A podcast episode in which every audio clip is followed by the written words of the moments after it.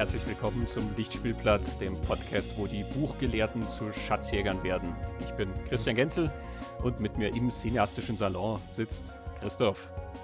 Schönen guten Tag. Hallo Christoph, du bist im Indiana Jones Fieber schon? Ja, ja, ja.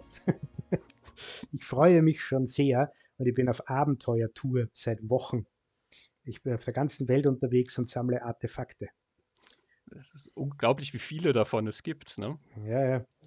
Es gibt unglaublich viele Artefakte, die alle in ein Museum gehören. Und doch nie dort landen. Ja. Ja, wir freuen uns auf den fünften Indiana Jones Film, der dieser Tage ins Kino kommt. Und das ist für uns natürlich Anlass, uns mit der Vergangenheit von Indiana Jones zu beschäftigen. Der legendäre Archäologe Schrägstrich Abenteurer, der um die Mhm. Welt jettet und sagenhafte Artefakte sucht, äh, Legenden und Mythen erforscht und sich dabei mit dem einen oder anderen Schurken anlegt. Da Mhm. das Ganze in den 30er Jahren angesiedelt ist, ist unter den Schurken auch der ein oder andere Nazi, der eins auf die Zwölf kriegt. Verdientermaßen freilich. Mhm. I hate those guys. Ja. Jäger des verlorenen Schatzes, Indiana Jones und der Tempel des Todes, Indiana Jones und der letzte Kreuzzug und dann natürlich Indiana Jones und das Königreich des Kristallschädels. Inszeniert von Steven Spielberg, produziert von George Lucas. Das sind die großen Kinoabenteuer, um die wir uns heute nicht kümmern. Wir stürzen uns heute auf andere Indiana Jones Geschichten. Und zwar die Romane von Indiana Jones. Genau. Und weil wir zwar alle gelesen haben, aber trotzdem äh, mit großer Autorität darüber sprechen wollen, haben wir ein paar illustre Gäste eingeladen, nämlich einige Autoren der Indiana Jones Geschichten. Magst du sie vorstellen? Ja, zunächst mal haben wir den deutschen Fantastikautor Wolfgang Holbein bei uns im Interview, Mhm. der in den 90ern sage und schreibe acht Indiana Jones Bücher geschrieben hat und darüber hinaus noch ein paar andere Bücher. Wir haben den amerikanischen Autor Rob McGregor im Interview, der für den US-Markt sechs Bücher geschrieben hat. Und wir haben den amerikanischen Autor Max McCoy im Interview, der dann auch noch mal Ende der 90er vier Indiana Jones Bücher geschrieben hat. Wie Mhm. schon gesagt, eine Menge Artefakte, die da herumschwirren. Genau, und wir haben noch äh, einen kleinen Spezialgast, der auch eine Indiana Jones Geschichte geschrieben hat, nämlich fürs Kino. Wir haben Menno Meyes im Gespräch, der war Co-Autor von Indiana Jones und der letzte Kreuzzug. Und der erzählt uns ein bisschen was, wie das so ist, wenn man mit George Lucas eine Indiana Jones Geschichte entwickelt. Ja, wie immer werden wir hier im Podcast Clips aus diesen Interviews einspielen und die kompletten Interviews werden dann separat veröffentlicht. Das Interview mit Wolfgang Hohlbein wird es hier bei uns im Lichtspielplatz in unserer Bonusfolge Nummer 6 geben. Die wird parallel zu dieser Folge veröffentlicht. Ein sehr schönes, lohnenswertes Gespräch, in dem es nicht nur um Indiana Jones geht, sondern auch Mhm. um andere Geschichten, um Schreibtechniken, um künstliche Intelligenz und ihren Einfluss auf das Autorenleben. Die Gespräche mit Rob McGregor und Max McCoy werden auf Talking Pictures, unserem Schwesternpodcast, zu hören sein, www.talkingpicturespodcast.com. Und auch unser Gespräch mit Menno Meyes, nicht nur über Indiana Jones and the Last Crusade, sondern auch zu anderen Filmen, die er gemacht hat. Mhm. Auch das auf Talking Pictures dann nachzuhören. Ja, und äh, unser Indiana Jones Schwerpunkt ist etwas breiter. Wir haben Synergien geschaffen mit deinem anderen Podcast, Christian, mit dem Pixel Kino. Weil dort sprecht ihr auch über Indiana Jones. Magst du kurz ausführen? Ja, ich habe ja letztes Mal schon gesagt, dass ich mit dem Heinrich Lehnhardt von den Spieleveteranen ein Side-Project gegründet habe, www.pixelkino-podcast.com. Äh, Ein Podcast über die Begegnung von Film und Spiel, also jeweils das Spiel, was zu den Filmen herausgekommen ist oder umgekehrt dann eine Spieleverfilmung. Und da haben wir in unserer Folge 4 und 5 uns Jäger des verlorenen Schatzes und das dazugehörige Atari 2600 Game und Indiana Jones und der Tempel des Todes und zwei dazugehörige Heimcomputer-Games vorgeknüpft. Das Atari 2600er Game war tatsächlich auch die erste offizielle Spieleradaption, die es fürs Kino gab. Das ist auch ein sehr spannender Blick. Da hat man also noch viel mehr über Indiana Jones und der letzte Kreuzzug wird dort natürlich auch noch behandelt werden. Mhm. Ja, auch bei uns gibt es noch Neuigkeiten, auf die wir unbedingt hinweisen müssen. Mhm. Wir sind ab sofort auch auf Steady zu finden. Ja. eine Crowdfunding-Plattform, wo man uns unterstützen kann, wo man mit einem monatlichen oder jährlichen Abo uns etwas Geld zustecken kann dafür mhm. und damit unsere Arbeit unterstützt, die, wie man vielleicht an der Anzahl der Interviews sieht, die wir hier haben und der Anzahl der Bücher, die wir uns vorgeknüpft haben, nicht gerade gering ist. Ja, genau. Wir bitten um Unterstützung und wir freuen uns sehr über jede Unterstützung, damit wir das so machen können, wie wir es machen. Es macht uns großen Spaß und äh, wir hoffen auch allen, die zuhören, genau, sind auf Steady, äh, www.steadyhq.com Schrägstrich Lichtspielplatz. Und es gibt sogar was dazu. Ja, für unsere Unterstützer wird es das schöne Format Filmfrühstück geben, das wir neulich vorgestellt haben, wo wir uns zum Sonntagsbrunch zusammensetzen und über den einen oder anderen Film reden und uns erzählen, was wir so in letzter Zeit gesehen haben. Und damit nicht genug. Wir haben heute nicht nur vier Interviewgäste und wir haben nicht nur neue Kooperationen mit dem Pixelkino und wir haben nicht nur eine neue Steady-Kampagne, wir haben auch ein Gewinnspiel, man kann einen Indiana Jones Roman gewinnen und zwar Indiana Jones und das Geheimnis von Thule von Max McCoy. Christian, die Dinge gibt es ja nur mehr gebraucht. Wie viel macht das Geheimnis von Thule so im Schnitt im Netz aktuell? Also das schwirrt so um circa 50 Euro herum, wie auch ein anderes Buch von Max McCoy, Das Geheimnis der Sphinx. Äh, die, die, sind mittlerweile eher selten geworden. Ähm, dürfen dazu sagen, das Exemplar ist am Rücken ein bisschen angestoßen, aber schaut sonst fein aus und ähm, es kostet 0 Euro anstatt von 50 Euro, wenn man es bei uns gewinnt. Was man dafür tun muss, ganz einfach, wir sind ja vertreten auf Facebook, auf Instagram und auf Twitter. Und dort werden wir einen entsprechenden Post mit dem Buch haben und wir würden euch bitten, dass ihr das kommentiert, liked und kommentiert, sagt uns einfach, welche Indiana Jones Bücher mögt ihr besonders gern? Welche Autoren mögt ihr da besonders gern? Oder, falls ihr das alles noch nicht kennt und hier bei uns wirklich kennenlernt, welches Buch reizt euch denn jetzt am meisten? Was würdet ihr als allererstes lesen? Wo würdet ihr euch draufstürzen, wenn ihr weitere Abenteuer mit dem Archäologen unternehmen wollt? Mhm. Und als Teaser, es gibt natürlich einen Nazi-Bösewicht, wenn es um Thule geht, und der trägt den schönen Namen Rudolf Reingold. Also wenn man das liest, kann man wirklich nur Wagner als passende musikalische Untermalung horchen. Unser Gewinnspiel läuft bis 15.07. Wir freuen uns natürlich, wenn ihr teilnehmt und dann wir das Geheimnis von Thule an einen glücklichen Gewinner verschicken können. Yes. So, das war, glaube ich, die längste administrative Sitzung, mhm. die wir je in der siebenjährigen Geschichte des Lichtspielplatzes hatten. Deswegen werden wir uns jetzt wehenden Fußes auf die Indiana Jones Geschichten stürzen, die sich in Buchform manifestiert haben. Vielleicht ganz kurz zur Einordnung. Ich habe schon 90er gesagt. Die ersten drei Indiana Jones Filme waren ja in den 80ern und es gab dazu auch ähm, die Novelizations, also den Roman zum Buch. Campbell Black, Pseudonym für Campbell Armstrong, hat Jäger des verlorenen Schatzes adaptiert. James Kahn hat den Tempel des Todes adaptiert.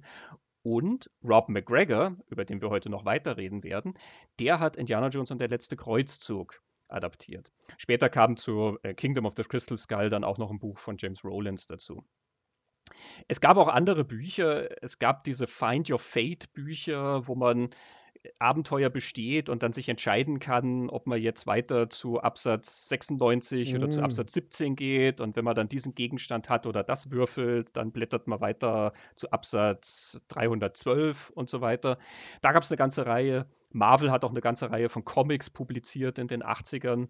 Aber die Romane fangen wirklich erst in den 90ern an. Und Wolfgang Holbein ist der Erste, der dort Bücher publiziert hat, nämlich 1990 mit gleich zwei Büchern, Indiana Jones und die gefiederte Schlange und Indiana Jones und das Schiff der Götter. In Amerika gibt es aktuell bis heute 13 Bücher. 1991 hat es mit Rob McGregor begonnen, der insgesamt sechs Romane geschrieben hat. Dann gibt es zwei von Martin Caden und vier von Max McCoy und dann noch äh, später äh, Indiana Jones and the Army of the Dead von Steve Perry. Aber jetzt beginnen wir mit dem Beginn der Indiana Jones Romane und das ist Wolfgang Holbein. Ja, Wolfgang Holbein, Jahrgang 1953 in Weimar geboren, wie sich das für einen Schriftsteller gehört. Und der eine oder andere mag schon mal ein Buch von ihm in der Hand gehalten haben. Rein statistisch, glaube ich, kommt man gar nicht dran vorbei. Laut Wikipedia sind es mittlerweile über 43 Millionen verkaufte Bücher. Und er hat über 200 Bücher geschrieben. Äh, er ist natürlich einer der ganz großen und erfolgreichen deutschen Fantastikautoren und hat wahnsinnig viele, nicht nur einzelstehende Bücher, sondern auch Reihen. Die Envor-Reihe, Märchenmond, einer seiner ganz frühen Erfolge, Asrael, Der Greif, ist jetzt gerade für Amazon Prime verfilmt worden. Der Hexer, eine ganz große Reihe, die Chronik der Unsterblichen. Da können wir jetzt noch sehr lange so weitermachen. Indiana Jones kommt eben von 1990 bis 1993 dann mit acht Büchern bei ihm rein. Zu derselben Zeit hat er zum Beispiel auch die Charity-Reihe geschrieben. Das ist eine, Science-Fiction-Reihe. Charity, die beste Frau der Space Force. Ja, horchen wir mal kurz, wie Wolfgang Holbein denn eigentlich zu den Indiana Jones Romanen gekommen ist. Ja, das war wie vieles in meiner Karriere scheinbar Zufall. Also ich habe damals natürlich schon ganz viel für den Goldmann Verlag gemacht in, in München. Und äh, der Lektor, den ich persönlich auch sehr gut kannte, der wusste, dass ich A, ein äh, großer Fan von Indiana Jones bin, von den Filmen. Die, es gab ja zwei damals, als ich angefangen habe. Und äh, B, auch ein Fan von Harrison Ford, weil ich den wirklich für einen guten Schauspieler halte. Mhm. Und dann gab es die ersten ein oder zwei Bücher bei Goldman, äh, Übersetzungen. Aber ich glaube, die Amis wollten einfach zu viel Geld dafür haben. Und dann haben sie sich irgendjemanden gesucht, der das hier in Deutschland schreibt.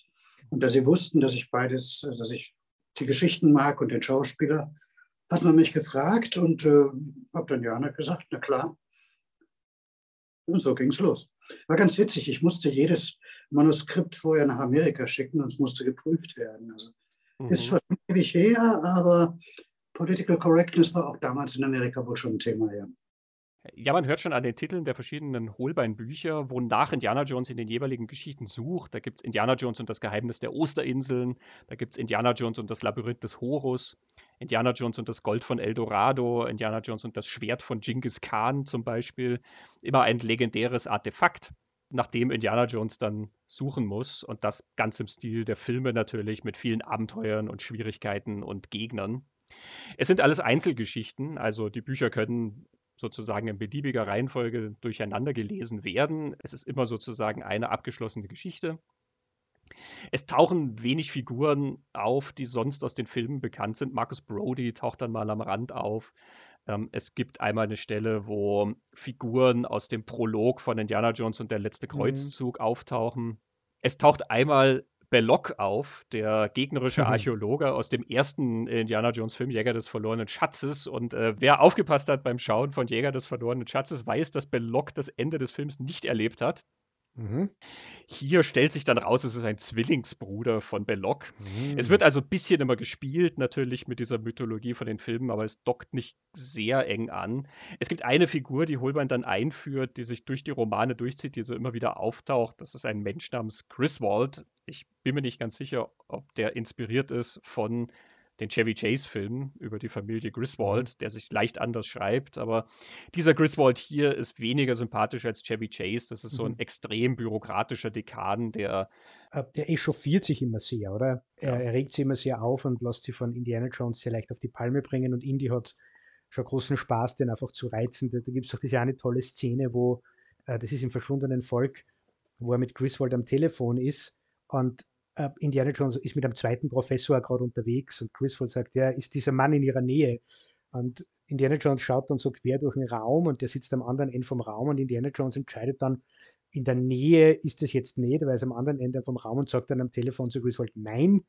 Griswold teufelt halt wieder und ähm, so. Ja, Indiana Jones begibt sich nach Südamerika, Indiana Jones begibt sich in die Mongolei, Indiana Jones begibt sich auf die Spuren eines alten Schiffs aus der nordischen Mythologie, des Nagelfahr. Hören wir mal Wolfgang Holbein dazu, wie er denn diese historischen Settings des Zweiten Weltkriegs natürlich und auch die mythologischen Ideen und Geschichten dieser Romane recherchiert hat. Ach, da mache ich es mir leicht. Ich bin ja prinzipiell ein fauler Mensch. Also wenn ich äh, wenn ich geschichtliche Themen bearbeite, dann nur welche, die mich sowieso interessieren. Wenn ich also jetzt, ich habe ja einige Romane zum Beispiel, jetzt nicht Indiana Jones, aber andere Sachen geschrieben, die in der Zeit der Kreuzzüge spielen. Das interessiert mich sowieso. Das ist so der, der kleine Junge in mir, der die Rittergeschichten immer noch so toll findet. Und da ist natürlich, die Wahrheit war ganz anders, aber die Bilder, die viele von uns nicht eingeschlossen im Kopf haben, so stolze Ritter auf prachtvollen Schlachtrössern mit weißer Rüstung, das, das macht mir einfach Spaß. Und äh, wenn ich dann recherchiere, ist das heute mit dem Zeitalter vom Internet nicht mehr ganz so schlimm, aber früher war es zum Teil auch aufwendig. Da musste man die Kittiget Bücher lesen mhm. und in Museum gehen. Aber das war nie Arbeit für mich. Dann habe ich eben gesagt, dann fahre ich jetzt, schreibe jetzt einen Nibelungenroman, ja, dann muss ich halt nach Worms fahren und da ins Nibelungenmuseum gehen. Da kann man jetzt sagen, es ist ein Arbeitsaufwand, ist es auch. Habe ich auch beim Finanzamt geltend gemacht, klar. Aber im Grunde habe ich das Angenehme mit dem Nützlichen verbunden. Und das mache ich eigentlich immer so. Also ich könnte, ich könnte nie einen Roman schreiben, äh, der in der Zeit der Französischen Revolution spielt, weil mich das Thema und die Zeit einfach nicht interessieren. Mhm. So diese Zeit Zweiter Weltkrieg, kurz nach dem Zweiten Weltkrieg, auch so diese Wiederaufbauphase, das interessiert mich sehr. Und eben das frühe Mittelalter. Oder das, das späte frühe Mittelalter sozusagen. Gilt das auch für die mythologischen Aspekte, die da überall mit reinfließen in die Geschichten? Ja, aber nicht, nicht wirklich abhängig von der Zeit, sondern vom Kulturraum. Also bei mir sind es eben so die nordischen Geschichten, also eben der Kulturraum, in dem ich aufgewachsen bin und sozialisiert worden bin. Ich finde, also bei griechischen, römischen Sagen ist so grenzwertig, aber zum Beispiel chinesische Märchen finde ich unheimlich spannend, aber so der, der, der Funke springt nicht wirklich über bei mir. Mhm. Also ich sehe auch gerne historische Filme, aber wenn ich die, die Wahl habe zwischen, was weiß ich, Königreich der Himmel und Red Cliff, diese beiden großen Filme, dann ist mir der, der in, in, den, in der Bildersprachenwelt spielt, die ich kenne, viel, viel lieber. Es ist mir näher. Mhm. Und das gilt eben auch für, für Themen, also diese ganze nordische, mitteleuropäische Mythologie, die liegt mir sehr. Hat jetzt nichts damit zu tun, dass ich ein alter Nazi bin, sondern das ist eben die Welt, in der ich aufgewacht gewachsen bin und die mich immer schon interessiert hat. Ja. Mhm. Ich weiß selber nicht genau warum. Ich halte mich eigentlich eher für einen fröhlichen Menschen, bin ich glaube ich auch. Aber es ist doch manchmal etwas düstere, morbide, wenn man so an die nordischen Götter denkt. Äh, irgendwie fasziniert mich das trotzdem. Ja, das Düstere spielt tatsächlich in seinen Geschichten eine große Rolle. Das weiß man ja auch von vielen seiner anderen Romane. Er hat eine ganze Reihe von sehr starken Horrorromanen. Und wer die Hexerreihe kennt, der weiß, dass da auch ein sehr großer Lovecraft-Einfluss bei Holbein ist. Und der ist auch bei Indiana Jones ein bisschen spürbar. Ich habe hier eine sehr schöne Passage aus Indiana Jones und die gefiederte Schlange, wo Indiana Jones und seine Gefährten in einer Hacienda sind. Und da gibt es so eine Feuerschlange, die aus dem Boden herausbricht. Die verstecken sich da also in dieser Hacienda. Und er schreibt, jeder Mann schien bemüht, jedes überflüssige Geräusch zu vermeiden, als fürchte er, dass in dieser Stille etwas lauern könnte. Etwas wie ein unsichtbares, körperloses Raubtier, das nur auf einen unbedachten Laut wartet, um aus seinem Versteck zu springen und sich auf sein Opfer zu werfen. Anfangs hatte Indiana versucht, das Gefühl zu ignorieren. Er hatte es seiner eigenen Angst zugeschrieben und der Mischung aus Nervosität und Zorn, mit der ihn die Situation erfüllte. Er hatte versucht, eine logische Begründung dafür zu finden. Die Gefahr, in der sie alle schwebten, die scheinbar aussichtslose Lage, die Tatsache, dass José ihm belogen hatte. Aber das alles war es nicht. Nicht nur. Er konnte es fühlen. Irgendetwas geschah dort draußen. Es waren nicht nur die Männer dort im Busch, die die Hacienda belauerten. Da war noch etwas, etwas Gewaltiges, ungeheuer Mächtiges und Altes, das langsam, aber unerbittlich mhm. auf die Hacienda zukroch. Und er war nicht der Einzige, der es spürte. Keiner der anderen sprach es aus oder machte auch nur eine entsprechende Andeutung. Aber Indianer sah es auf den Gesichtern der Männer, sah es in ihren kleinen, nervösen Bewegungen und den fahrigen Blicken. Und er hörte es vor allem an ihrem Schweigen, was immer dort draußen lauerte, es war real. Irgendetwas Furchtbares würde geschehen. Bald.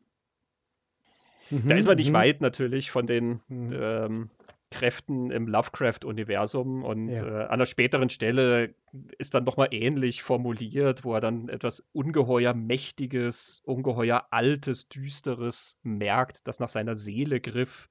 Also das sind diese Mächte, die dort walten und die man ja nicht in Worte fassen kann, die irgendwie der Welt innewohnen und hervorzubrechen drohen und dann den Protagonisten zu überwältigen drohen. Es ist ja auch interessant, dass wirklich äh, beschrieben ist, dass Indiana Jones Angst hat, dass er versucht, das zu ignorieren und damit umzugehen. Und das ist ja was, was sehr auch im Geiste, denke ich mal, der Filme ist, wo Indiana Jones ja auch oft ähm, nicht so souverän den Situationen mhm. begegnet, sondern durchaus kämpfen muss mit dem, was da passiert. Mhm.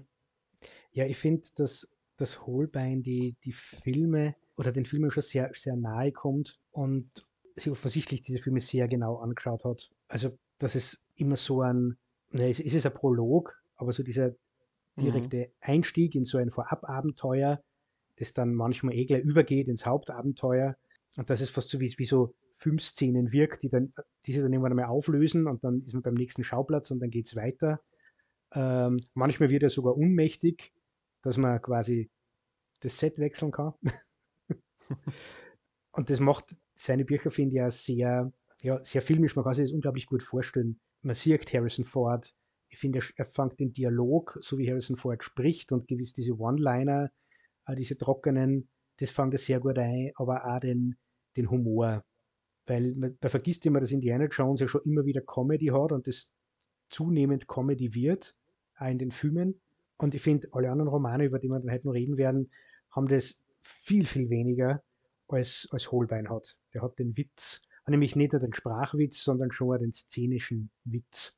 Also es gibt also eine, also eine super coole Aktion, wo Indiana Jones auf einem Schiff ist, auf so einem kleinen Kahn und die Bösewichte sind hinter ihm, ihm her auf einem anderen Boot und er, wird, er sagt dem Kapitän, ja, äh, das Schiff soll schneller fahren und der Kapitän ist irgendwie angeschossen und liegt wo und Indiana Jones stürmt zum Ruder und drückt den Hebel nach vorne und auf einmal hat er den Hebel in der Hand und der Motor sauft ab. und man, man, kann wirklich Harrison Fords Gesicht sehen, wie er das so abfällt und man hört das Gluck, Gluck, Gluck, Gluck, Gluck vom Motor. ähm, das ist nur ein Beispiel für ganz, ganz viele so Szenen, wo er das wirklich fasst. Holbein, den, den Witz, diesen szenischen, bildhaften Witz, finde ich.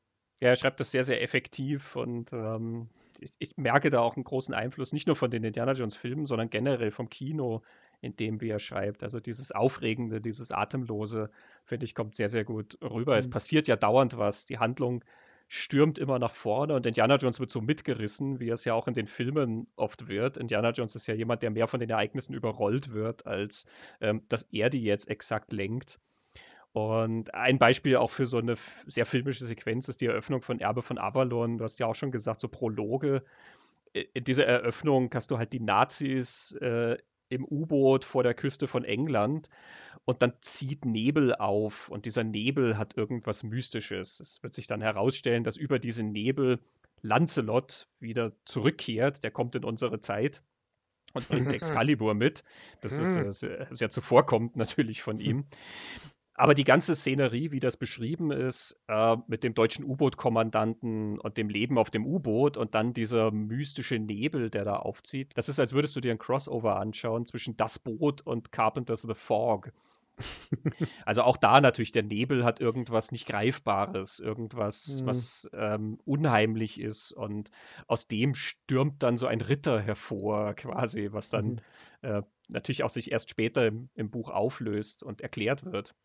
Und in Sachen Humor, das Erbe von Avalon dann auch sehr schöne Momente. Ich erinnere mich da an einen, wo Indiana Jones mit so ein paar Geheimdienstlern, mit denen er sich kabbelt und mit denen er dauernd kämpft, die sind dann irgendwie im Flugzeug und also der Geheimdienstler und seine Mann, die springen dann also alle ab aus dem Flugzeug mit ihren Fallschirmen und Indiana Jones und sein Kumpan, ein anderer Professor, der so sein Sidekick auf diesem Abenteuer ist, die unterhalten sich dann drüber und dieser Indiana Jones merkt dann halt an, ja, also es ist schlecht, weil wir haben jetzt keine Fallschirme mehr und der Kumpan merkt dann an, ja, also da der Hauptgeheimdienstler eben.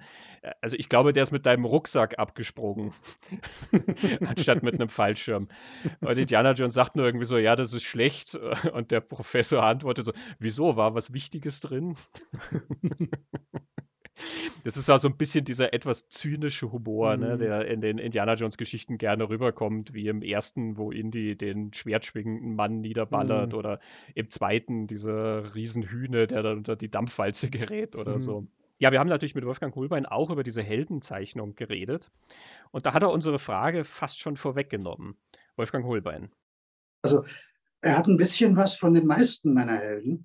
Also ist so ein, so ein Held wider Willen, jemand so, so ein dröger äh, Professor, der eigentlich nur an seiner Uni sitzen will und allerhöchstens mal eine alte Vase in, in China aus einer Sanddüne ausbuddelt und den das Schicksal immer übler mitspielt und der zum Helden wird, ob er will oder nicht. Gar keine andere Chance. Und das finde ich toll. Also die Superhelden, äh, die im blauen Strampelanzug kommen, sehe ich mal im Kino ganz gerne, zwei Stunden lang sich, sich rumprügeln, aber dann ist gut. Ich finde den normalen Menschen, der der Harrison Ford oder Indiana Jones ja am Anfang ist, der dann gegen seinen Willen in, haarsträubende Geschichten äh, verstrickt wird. Natürlich wird es dann irgendwann auch absurd. Das würde ein normaler Sterblicher gar nicht schaffen, was der gute Mann da macht. Aber da ist ja auch der, der, der typische Kinozuschauer oder Romanleser an uns, so der kleine Underdog, der sich immer wünscht. Ich bin zwar als Kind immer verprügelt worden von meinen größeren Klassenkameraden, aber irgendwann wachse ich mal über mich selbst hinaus und zeige euch ein, dass ich das doch kann. Mhm. Ich glaube, spielt eine große Rolle in, in vielen meiner Geschichten und natürlich auch in Indiana Jones. Ja, das ist interessant, dass du das sagst, weil ich habe das tatsächlich auch in meinen Notizen, ähm, dass dieser Typus von Protagonist, dass der äh, oft bei dir auftaucht. Ne? Wenn ich an Scar aus den Envor-Büchern denke oder an Garth aus Garth und Torian. Oder den Hexer aus der Hexer-Serie. Also der ist das Paradebeispiel. Der will von dem ganzen Kram eigentlich nichts wissen, aber der, der Kram lässt ihn nicht in Ruhe. Ne? Ich habe dann wirklich ein bisschen überlegt nach so einer Art von Wechselwirkung. Also sind diese Helden ähm, oder Anti-Helden, die du da hast, ähm, sind die vielleicht von solchen Kinohelden auch inspiriert, wie Harrison Ford die dargestellt hat? Nee, ich glaube, da warst du gerade schon auf der richtigen äh, Spur. Das kommt, glaube ich, auch aus meiner Jugend. Also ich war tatsächlich der Typ in der Klasse, der ständig verkloppt worden ist. Und in der Disco-Zeit war ich immer der Erste, der aus der Tür oder schon mal aus dem Fenster flog. Oh. Und irgendwann haben ein guter Freund und ich, meinem Freund ging es genauso, gesagt, jetzt haben wir die Schnauze voll. Jetzt lernen wir erst Judo, haben wir dann gemacht. Und danach, hat das hat nicht gereicht, haben wir dann auch noch Karate und Taekwondo gelernt. Es kam keiner mehr. Seitdem, wir haben gewartet, jetzt kommt noch mal einer in meine vielen Clubbeiträge, ich will da was für haben. Ich glaube, wahrscheinlich hätte ich trotzdem auf die zwölf bekommen, aber ich hatte keine Angst mehr ich habe das so ausgestrahlt, so nach dem Motto, kommt mal. Gott sei Dank ist keiner gekommen. Aber ich glaube umgekehrt, dass man, dass man böse Menschen oder Böses anziehen kann, dass, dass sie das riechen, die haben ein Gespür für sowas. Wenn man keine Schwäche ausstrahlt, dann wird wahrscheinlich die Hälfte dieser Leute gar nicht auf dich aufmerksam werden. Und so ein bisschen was davon ist wahrscheinlich bis heute noch. Das hat mich geprägt in meiner Jugendzeit und Gott sei Dank musste ich es nie unter Beweis stellen, aber ich bereue es auch nicht. Ja, es stimmt tatsächlich, dass diese Art von Held sehr häufig bei Holbein auftaucht, dass es ihm also wahrscheinlich auch sehr leicht gefallen ist, den zu schreiben. Ich habe jetzt mal andere Holbein-Bücher genommen, die ich so in meiner Jugend gelesen habe. Und eins davon, ich hatte es schon erwähnt, Charity, die beste Frau der Space Force. Da geht es um eine Invasion von Außerirdischen, die die Erde überrollen. Und ähm, sie ist halt als Kampfpilotin dann äh, eine der letzten, die dieser Invasion entgegenstehen. Und da heißt es dann an einer Stelle über sie, Charity war zu einer Zeit in die Space Force eingetreten, in der die Möglichkeit eines Krieges längst in die Größenordnung hypothetischer Hochrechnungen geraten war, mit einer Wahrscheinlichkeit sehr weit rechts hinter dem Komma. Und sie hatte es auch nicht getan, weil sie Spaß an Kriegsspielen hatte, sondern weil eine militärische Laufbahn ihr so etwas wie einen Hauch von Abenteuer versprochen hatte. Auch wenn dieses Abenteuer zu 99 Prozent aus Drill und Disziplin und nicht zuletzt Langeweile bestand. Trotzdem entschädigte sie der kleine verbliebene Rest für vieles andere. Charity war, ihrer eigenen Meinung nach, um mehrere hundert Jahre zu spät geboren worden. Sie ertrug es nicht, in einer Welt zu leben, in der das aufregendste Erlebnis eine Fahrt mit 80 Meilen in der Stunde über den Highway war, und sie hatte sich niemals für Sensorspiele oder andere elektronische Ersatzbefriedigungen begeistern können. Ein Tick weiter vorne im Buch ist es sehr nett ergänzt über die Invasion. Natürlich geschah genau das, was Tausende von berufsmäßigen Schwarzsehern prophezeit hatten: Die Welt stürzte ins Chaos. Aber dies war Charities ganz persönliche Geschichte und sie gehörte zu den wenigen, vielleicht Glücklichen, die sehr wenig von all den entsetzlichen Begleiterscheinungen dieser noch gar nicht stattgefundenen Invasion mitbekamen. Ganz einfach, weil sie viel zu tief in der Geschichte drinsteckte, viel zu sehr beschäftigt war, um Zeit zu einem großen Überblick zu finden. Ich finde, das passt recht gut zu dem hm. ähm, wie ich gesagt habe, wie Indiana Jones ja auch überrollt wird und sie steckt da auch so drin und muss halt reagieren auf das, was passiert. Mhm. Und auch dieses Rebellische, ne? jemand, der sich so in das Abenteuer stürzt und dabei so ein gewisses Freigeist-Auftreten dann auch hat ja, und das sucht. Ich habe auch aus einem anderen Buch noch eine Passage, da ist auch dieses sehr pragmatische, was diese Helden haben, schön beleuchtet. Das ist äh, die Stadt der schwarzen Krieger. Das hat Holbein zusammen mit seinem Freund Dieter Winkler geschrieben das erste Buch aus der Garth und Torian-Reihe. Da am Anfang vom Buch treffen sich, das ist eine Fantasy-Geschichte, treffen sich eben diese zwei Feinde, Garth und Torian, auf dem Schlachtfeld. Es ist also diese Riesenschlacht beschrieben, wie die gegeneinander kämpfen. Es ist aus der Perspektive von Torian geschrieben. der diesem Gegner dann entgegentritt. Und da heißt es dann hier, als er die Augen öffnete, blickte er direkt in das geschwärzte Gesicht seines Gegners. Die dunklen Augen des Riesen musterten ihn misstrauisch, aber Torian glaubte auch ein sanftes, spöttisches Funkeln darin wahrzunehmen. Du kommst nicht aus Scrooth, nicht? murmelte der andere. Nein, antwortete Torian müde, ich bin ein Söldner. Genau wie ich.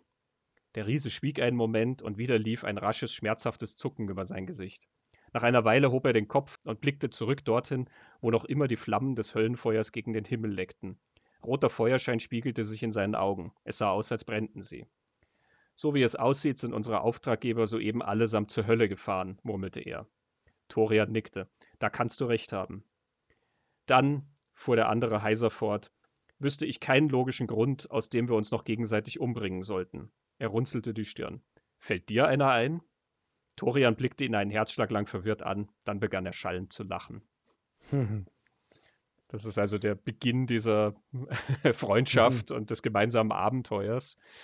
Äh, Finde ich auch als einen wunderbar lakonischen, pragmatischen Tonfall. Ne? Naja, die, die uns angeheuert haben, die mhm. gibt es nicht mehr. Also warum sollen wir uns dann eigentlich noch bekämpfen?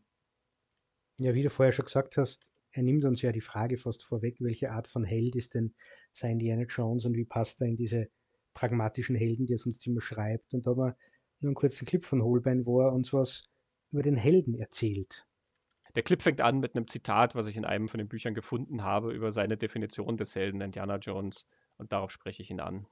Es gibt in einem von den Büchern eine sehr schöne Charakterisierung im verschwundenen Volk. Ähm, da schreibst du, er war kein Held, er hatte sich nie als solcher gefühlt und er war auch nie einer gewesen, sondern nur ein Mann, der tat, was er in bestimmten Situationen tun musste. So ein bisschen fast ein Westernheld. Ne? Ja, aber das äh, ist für mich die Definition von Held. Also Held ist, äh, ist eben kein Superman im blauen Stampelanzug und Held ist auch nicht, äh, was weiß ich, Siegfried von Xanten, der Drachentöter, der unbesiegbar ist und unverwundbar. Dann tue ich mir leichter, mit einem Held zu sein. Also ein Held ist eben, wie, wie, wie du schon zitiert hast, ein Held ist jemand, der das tut, was getan werden muss, aber will oder nicht, oder es wenigstens versucht. Ja, es gibt im Erbe von Avalon auch noch eine sehr schöne Stelle dazu, ähm, wo Indiana Jones mit der belgischen Widerstandskämpferin redet und sie laufen da Lancelot hinterher, ähm, eben der große strahlende Held. Und Indiana Jones sagt dann, naja, der ist kein Held quasi, ne? der, der Mann mit den Muskeln und alles, sondern mhm. quasi das, das junge Mädchen, das ähm, äh, quasi, weil es muss, gegen die Deutschen aufbegehrt, das ist ein Held. Ja, natürlich. Klar das äh, finde ich ganz interessant, dass diese, diese Heldenidee da so ein bisschen ähm, untersucht und gebrochen wird, was ja auch im, im, denke ich mal, im Geiste dieser Geschichten ist. Ja, auf jeden Fall. Also ich glaube, speziell wir Deutschen durch unsere Geschichte haben auch ein anderes Bild von Helden bei uns. Also die, die, die Nibelungen sage ich, habe ja auch schon das eine oder andere zugeschrieben, aber so die, die, die tollen Ritter, die Unbesiegbaren, die, die vor dem Frühstück mal einen Drachen erschlagen, ah, weiß ich nicht, sowas brauche ich nicht. Mhm. Also ein Held ist eben ein 16-jähriges Mädchen, das in die Resistance geht und sein Leben riskiert, um gegen die Nazis zu kämpfen oder heute in der Ukraine vergleichbar. Also wahrscheinlich 100 Millionen Beispiele in der Weltgeschichte.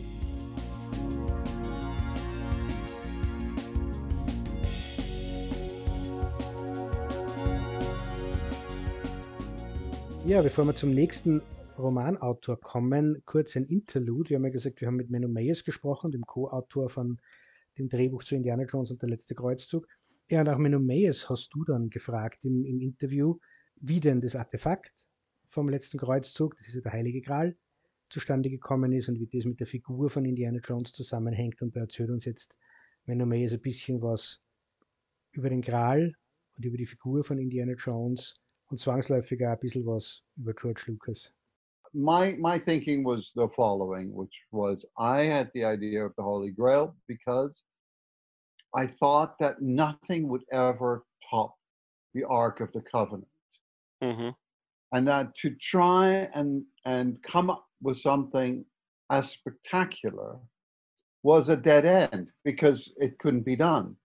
So I thought we'd make a sideways move which was the Holy Grail, which was much more ephemeral. Did it even exist? That kind of thing. And to your point of the architecture of, of Indiana Jones, I learned something very interesting at that moment because when I said this to George, he said, Ah, but Indy would never have that idea because Indy is a materialist. And I thought that's really fascinating um, mm-hmm. because it just shows you how, you know, they understood, especially George, um, in, in that respect, understood the character of Indiana Jones very well and what he would do and what he wouldn't do. So then he said he either needs a girlfriend or a father mm-hmm. to come up with this idea, but he would never come up with it. So. Ja, Indy, der Materialist, ein bisschen ein anderes Bild vielleicht, das wir da jetzt gehört haben von Indiana Jones als Wolfgang Holbein, den Indiana Jones zeichnet und schreibt. Das Interessante ist ja, wenn du in die Geschichte von Indiana Jones zurückgehst, äh, wie George Lucas den entwickelt hat damals. Also das ist ja in der Zeit, wo er auch noch an Star Wars, an den ersten Konzepten saß und so Mitte der 70er. Diese erste Version, die er von Indiana Jones hatte, war ja noch eine sehr viel düsterere Version. Also wo Indiana Jones wirklich in dem Sinne ein Grabräuber fast ist. Also er ist jemand, der das nicht aus hehren Zielen macht, dass er diese Artefakte findet und dann ins Museum bringt oder so, sondern er ist so ein bisschen als Playboy auch gezeichnet, jemand mit extravagantem Lebensstil, den er sich dann leisten kann, weil er diese Artefakte findet und verkauft. Das ist ein Element, was dann halt im Laufe der Entwicklung natürlich sehr zurückgefahren wurde, auch wenn Jones natürlich zum Beispiel im Auftakt von Raiders ja noch ähm, ja, er sucht dieses Idol vielleicht, um es ins Museum zu bringen, aber äh, vielleicht ist da noch so ein Touch davon da. Es ist auf jeden Fall im Tempel des Todes noch mhm. davon da, wo ähm, die Motivation, um in den Palast zu gehen und die Sankara-Steine zu finden, Fortune and Glory ist, mhm. wie er dem kleinen Jungen erzählt. Und das ändert sich dann erst, wenn er die Kinder hört in der Mine, die dort gefangen sind. Er könnte jetzt mhm. gehen mit den Steinen und entscheidet sich dann aber, dass er doch stattdessen einsteht für etwas Größeres, nämlich mhm. nicht nur für Fortune and Glory, sondern er will die Kinder befreien. Da passt es ja dann, dass Indiana Jones und der Tempel des Todes ja eigentlich vor Jäger des verlorenen Schatzes spielt, mhm. dass er quasi nur eine frühere Ver Version des Charakters ist. So, mhm. wenn man jetzt sagt, das ist ein Mensch, der sich entwickelt, so wird es dann auch sehr gut passen. Also in dem Sinne kann ich das verstehen, diese Idee, dass er Materialist ist, dass er halt nach etwas sucht, was greifbar ist und ähm, was dann vielleicht auch sozusagen einen äh, monetären Wert eventuell hätte, mhm. nicht nur einen ideellen Wert. Ne?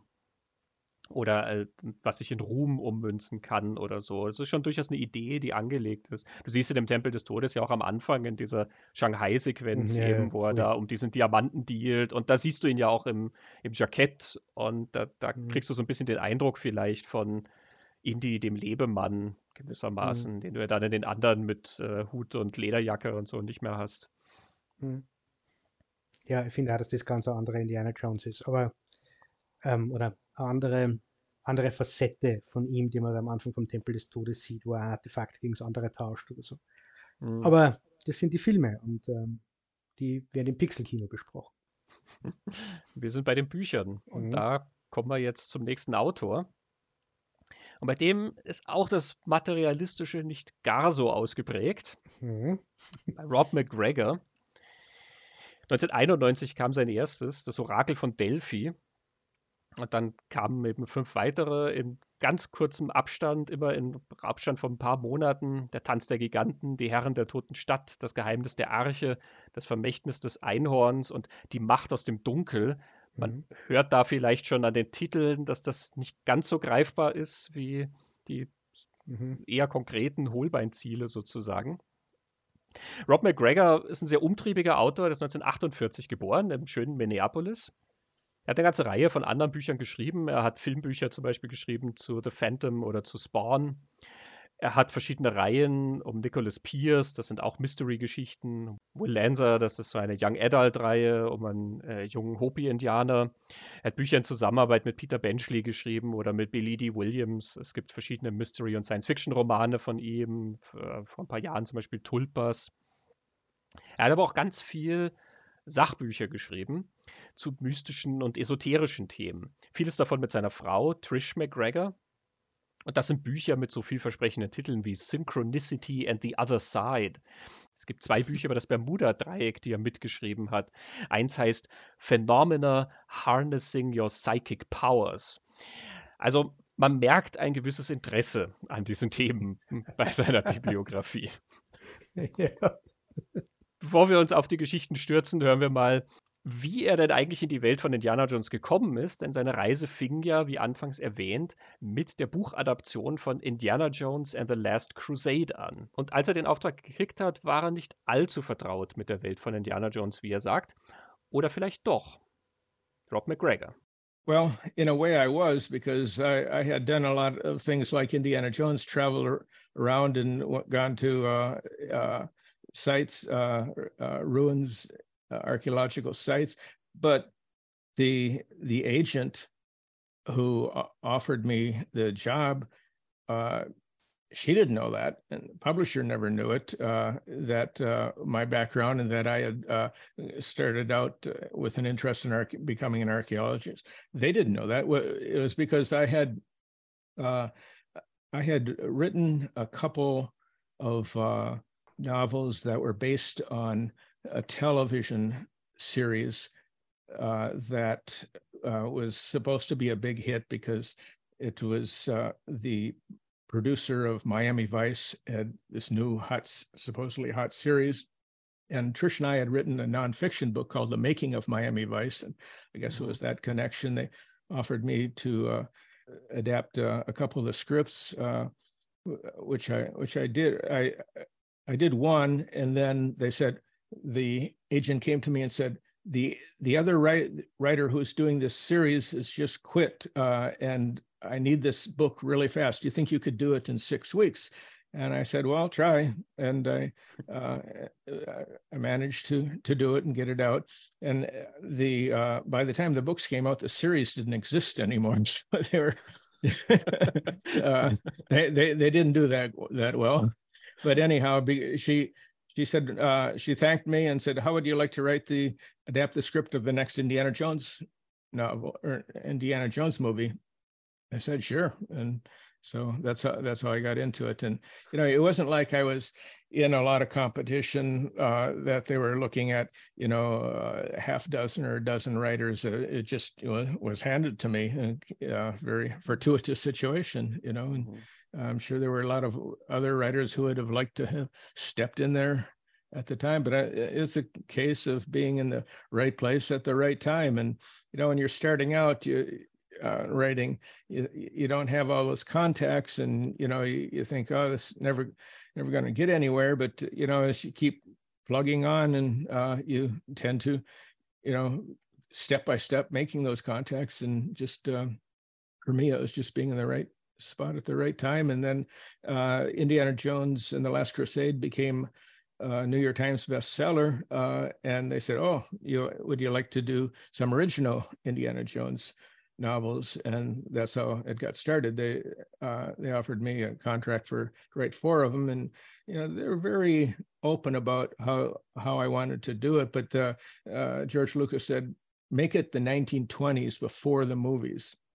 So in, in 1920s was a very interesting decade too. So uh, historically, and it was uh, so that was uh, that was fun to do to work in some of the characters like Al Capone and uh, mm-hmm. uh, in Chicago, and uh, so. Uh, but you know, but it stayed, of course, with the theme of uh, Indiana Jones with the uh, artifacts and the pursuit of the different uh, characters who wanted to uh, take over the world, and uh, Indy's fight against them, and his his love, his love interests that he meets along the way for better and worse.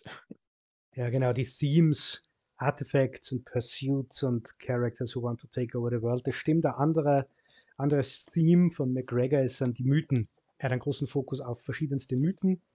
Und bevor wir zu die kommen, ein anderes äh, Theme sind auch Geheimbünde. In jedem dieser sechs Bücher gibt es irgendeine Art von Geheimbund, irgendeinen Orden von, weiß ich nicht was. Das Spannende an diesen McGregor-Geschichten ist, all diese verschiedenen Mythen verknüpft er miteinander, die griechische Mythologie, die keltische Mythologie, die biblische Mythologie, die Mythologie verschiedenster Ureinwohnerkulturen äh, in Nord- und Südamerika, bis er dann am Ende in der inneren Welt landet, so etwas ähnliches wie eine Hohlwelt, die an all diesen mythologischen und mystischen Orten so Durchgänge und Ausgänge Portale in unsere Welt hat. Ähm, das heißt, das, was Indiana Jones sucht, hängt am Ende dann mit irgendwie immer mit dieser inneren Welt zusammen, was dann ja sehr gut in ein, in ein Konzept von Carl Gustav Jung passt, über das wir dann ein bisschen noch reden werden. Und was auch spannend ist, ist, dass eigentlich eine Lebensspanne von Indiana Jones beschrieben wird, die wir bisher nicht kennen oder kannten. Wir kennen Indiana Jones ab den 1930er Jahren und im Krieg. Und jetzt dann später hinaus in den 50er Jahren. Und wir werden jetzt den fünften Indiana Jones in den 60er Jahren erleben. Und wir kennen aus der Fernsehserie für den jungen Indiana Jones das Kind und den jungen Mann Indy bis ungefähr 1919. Und McGregor beschreibt die Zeit, wie er eben gesagt hat, in den 20er Jahren, der beginnt wirklich 1920 und endet 1929. Wir haben da ganz eine, eine komplette Entwicklung von Indiana Jones, der auch noch eine andere Figur ist. Es ist noch ein, junger Mann, der anders erzählt ist und der auch eine Charakterentwicklung durchlauft. Also im Gegensatz zu Holbeins Einzelabenteuern ist der Indiana Jones aus dem fünften McGregor-Buch die gleiche Figur wie aus dem ersten. Und er hat diese ganzen Erlebnisse mit sich mit und erinnert sich dran und ent entwickelt sie ja in gewisser Weise. Man darf sich das jetzt nicht so vorstellen, wie wir aktuelle Fernsehserien uns vorstellen, wenn man quasi das so zusammenhängend hat. Das ist jetzt nicht Game of Thrones oder gar Lost oder wie auch immer. Aber es ist, finde ich, so die 90er Jahre Romanentsprechung. Man kann die McGregors alle einzeln lesen und wird sowas so Hinweise finden zu dieser größeren Geschichte, aber man kann es als Einzelabenteuer lesen. Und wie diese Verbindungen jetzt strukturiert sind, das würde jetzt wirklich zu weit führen, das im Detail aufzudröseln. Aber vielleicht kommen wir dann, wenn wir bei, bei C.G. Jung landen, ein bisschen genauer dazu. Und was McGregor dann äh, macht, dadurch, dass er ja da eine große Geschichte von dieser Figur über zehn Jahre erzählt ist, dass, es, dass er Charaktere einführt, die in vielen oder allen Romanen auftauchen. Einer davon heißt Jack Shannon, das ist der beste Freund von Indiana Jones, der mit ihm auf Abenteuer geht, ein Jazzmusiker. Und wahrscheinlich die wichtigste Figur, die dann gar nicht in allen Romanen drin ist, aber im Geiste in allen Romanen irgendwo drin ist, ist äh, Deidre Campbell. Wer ist Deidre Campbell, Christian? Die Ehefrau von Indiana Jones. Der Genau. Mann war verheiratet, Mhm. wenn auch nicht sehr lange. Ja, eine, eine äh, sehr spannende Figur und wie du sagst, sie prägt ja, auch wenn sie dann nicht überall auftaucht, ähm, aber er trägt ja ihre Erinnerung dann noch immer Mhm. mit. Er trägt sie sogar so weit mit, dass sie dann noch in den Büchern vom nächsten Autor erwähnt wird. Äh, Eine junge Studentin, die bei ihm in der Vorlesung ist, rothaarig und nicht auf den Mund gefallen und die ihn auf ein Abenteuer mitnimmt. Genau, sehr schlau, sehr belesen. Das ist äh, so ein bisschen in der Geschichte vielleicht angelegt, das ist so die erste ernsthafte Beziehung, die er gewissermaßen hat. Ne? Mhm. Also, du hast ja die TV-Serie erwähnt, die es damals ja noch gar nicht gab. Mhm. 1991, wo diese ersten McGregor-Bücher rausgekommen sind, gab es Young Indiana Jones noch nicht. Die fingen dann erst 1992 an. Aber wenn man dort quasi so seine erste große Affäre sieht, das ist die Matahari-Geschichte, dann ist hier bei Rob McGregor vielleicht Deidre so seine erste große Liebe, also eine Frau, die halt wirklich ihm unter die Haut geht. Und das ist sehr interessant, weil ja auch beschrieben ist, dass sie ihn wirklich nervös macht, wenn sie ihn anspricht am Anfang. Er wird irgendwie nervös und das ist etwas, woran man merkt, das ist noch ein junger Indiana Jones. Ne? Du kannst dir Harrison Ford ja nicht vorstellen, wie er nervös wird, wenn ihn äh, eine hübsche junge Frau anspricht. Mhm. Aber hier dieser weitaus jüngere, das ist noch sehr glaubwürdig. Es gibt dann auch im, im anderen Buch eine Sequenz, wo ja, sie Zweifel hat durch diese dauernden gefährlichen Abenteuer, in die die kommen und sie will das Ganze dann halt eigentlich abbrechen und ähm, macht mit ihm Schluss und will dann also zum Hafen, um zurück nach England zu reisen und er rast ihr dann hinterher zum Hafen, um sie halt wirklich noch gerade abfangen zu können. Und auch das ist ähm, natürlich ein bisschen, Mhm. das ist ein i- idealistischerer Indiana Jones noch. Ja. Das ist noch ein romantischerer und ähm, jemand, der noch offener ist. Harrison Ford hat ja dann schon was viel brummigeres irgendwie an Mhm. sich. Ne? Also wenn du ihn dann im Zusammenspiel mit Marion oder auch mit Willie Scott äh, siehst, ähm, auch im dritten natürlich mit Elsa Schneider. Also diesen Charme, den er da spielen lässt, aber auch dieses Lässige, ja. Also diesem Mann, wenn da die Frau kommt und sagt, du, das, das ist mir zu schwierig, weil das ist immer so gefährlich und ich reise jetzt ab, dann sagt er irgendwie Bon Voyage, Schatz. Aber rennt der halt nicht zum Hafen hinterher, ne? Und ja, nervös wird ja. der auch nicht. Also das, das ist eine sehr interessante Seite von Indiana Jones, die wir da sehen. Hm. Und gegen Ende der Bücher kommen dann schon so diese Bon Voyage-artigen Sätze. Da wird er dann schon das ist schon 1929 und er ist abgeklärt nach allem, was er erlebt hat. Bevor wir uns vielleicht noch auf das, was so richtig abgefahren ist, an Rob McGregor stürzen, horchen wir mal kurz über die Entwicklung seiner Ideen. Das ist nämlich ganz interessant, was er da an Vorschlägen hatte für die Reihe. They would uh, ask me for uh, a very slim outline of what uh, each story was, and some of them they would reject. Uh, but most of them they had no problem with. It was like I would write about a page and a half, and that about it. Uh, most of them uh, were accepted, and uh, and I did uh, write one about uh, Crystal Skull, and George said, "No, we're not going to do Crystal Skull." Uh, which I guess he was kind of hanging on to that one himself. and also, when I first began, my idea was to start with an old Indiana Jones. And uh, he's an old guy, 92 years old. He's got an eye patch and a cane and a little dog.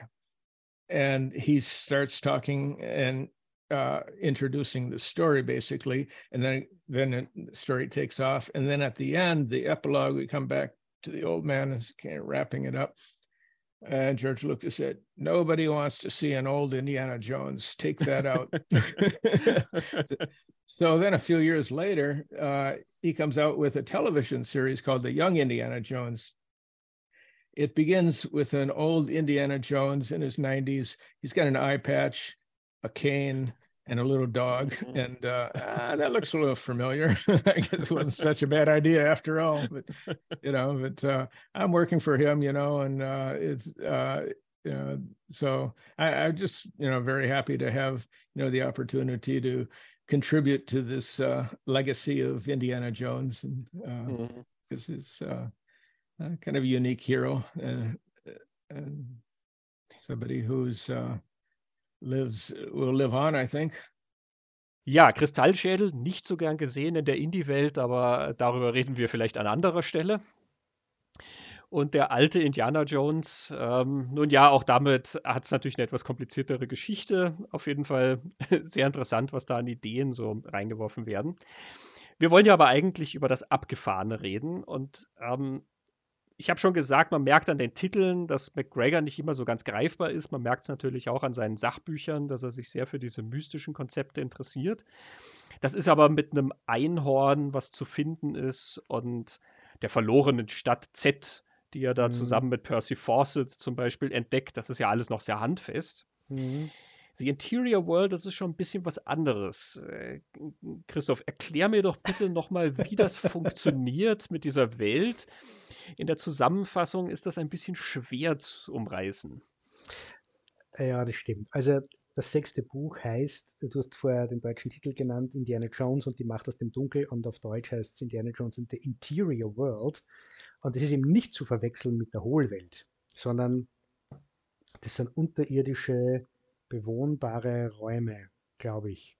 Im sechsten Buch geht es um Folgendes, dass Indiana Jones äh, von Marcus Brody äh, auf eine Insel vor Südamerika, ich glaube, die soll zu Chile gehören, gebracht wird. Sie wollen dort einen Freund suchen von Brody, der um Hilfe gebeten hat. Brody, sie finden diesen Freund, stellen aber fest, das ist ein Doppelgänger und dann gibt es auch noch eine Geschichte rund um ein Geisterschiff, auf das sie dann entführt werden von einer Geisterbesatzung. Indiana Jones will fliehen fällt ins Wasser und wird von einer wunderschönen Frau gerettet, die Salandra heißt. Und die führt ihn dann in diese innere Welt, die innerhalb unserer Erde ist und aus der, aus der heraus es Portale gibt in unsere Welt. Eine liegt beim Orakel von Delphi, ein Portal. Ein anderes Portal liegt bei Stonehenge, das ist dort, wo das Finale vom zweiten Buch spielt. Inklusive Merlin. Inklusive Merlin.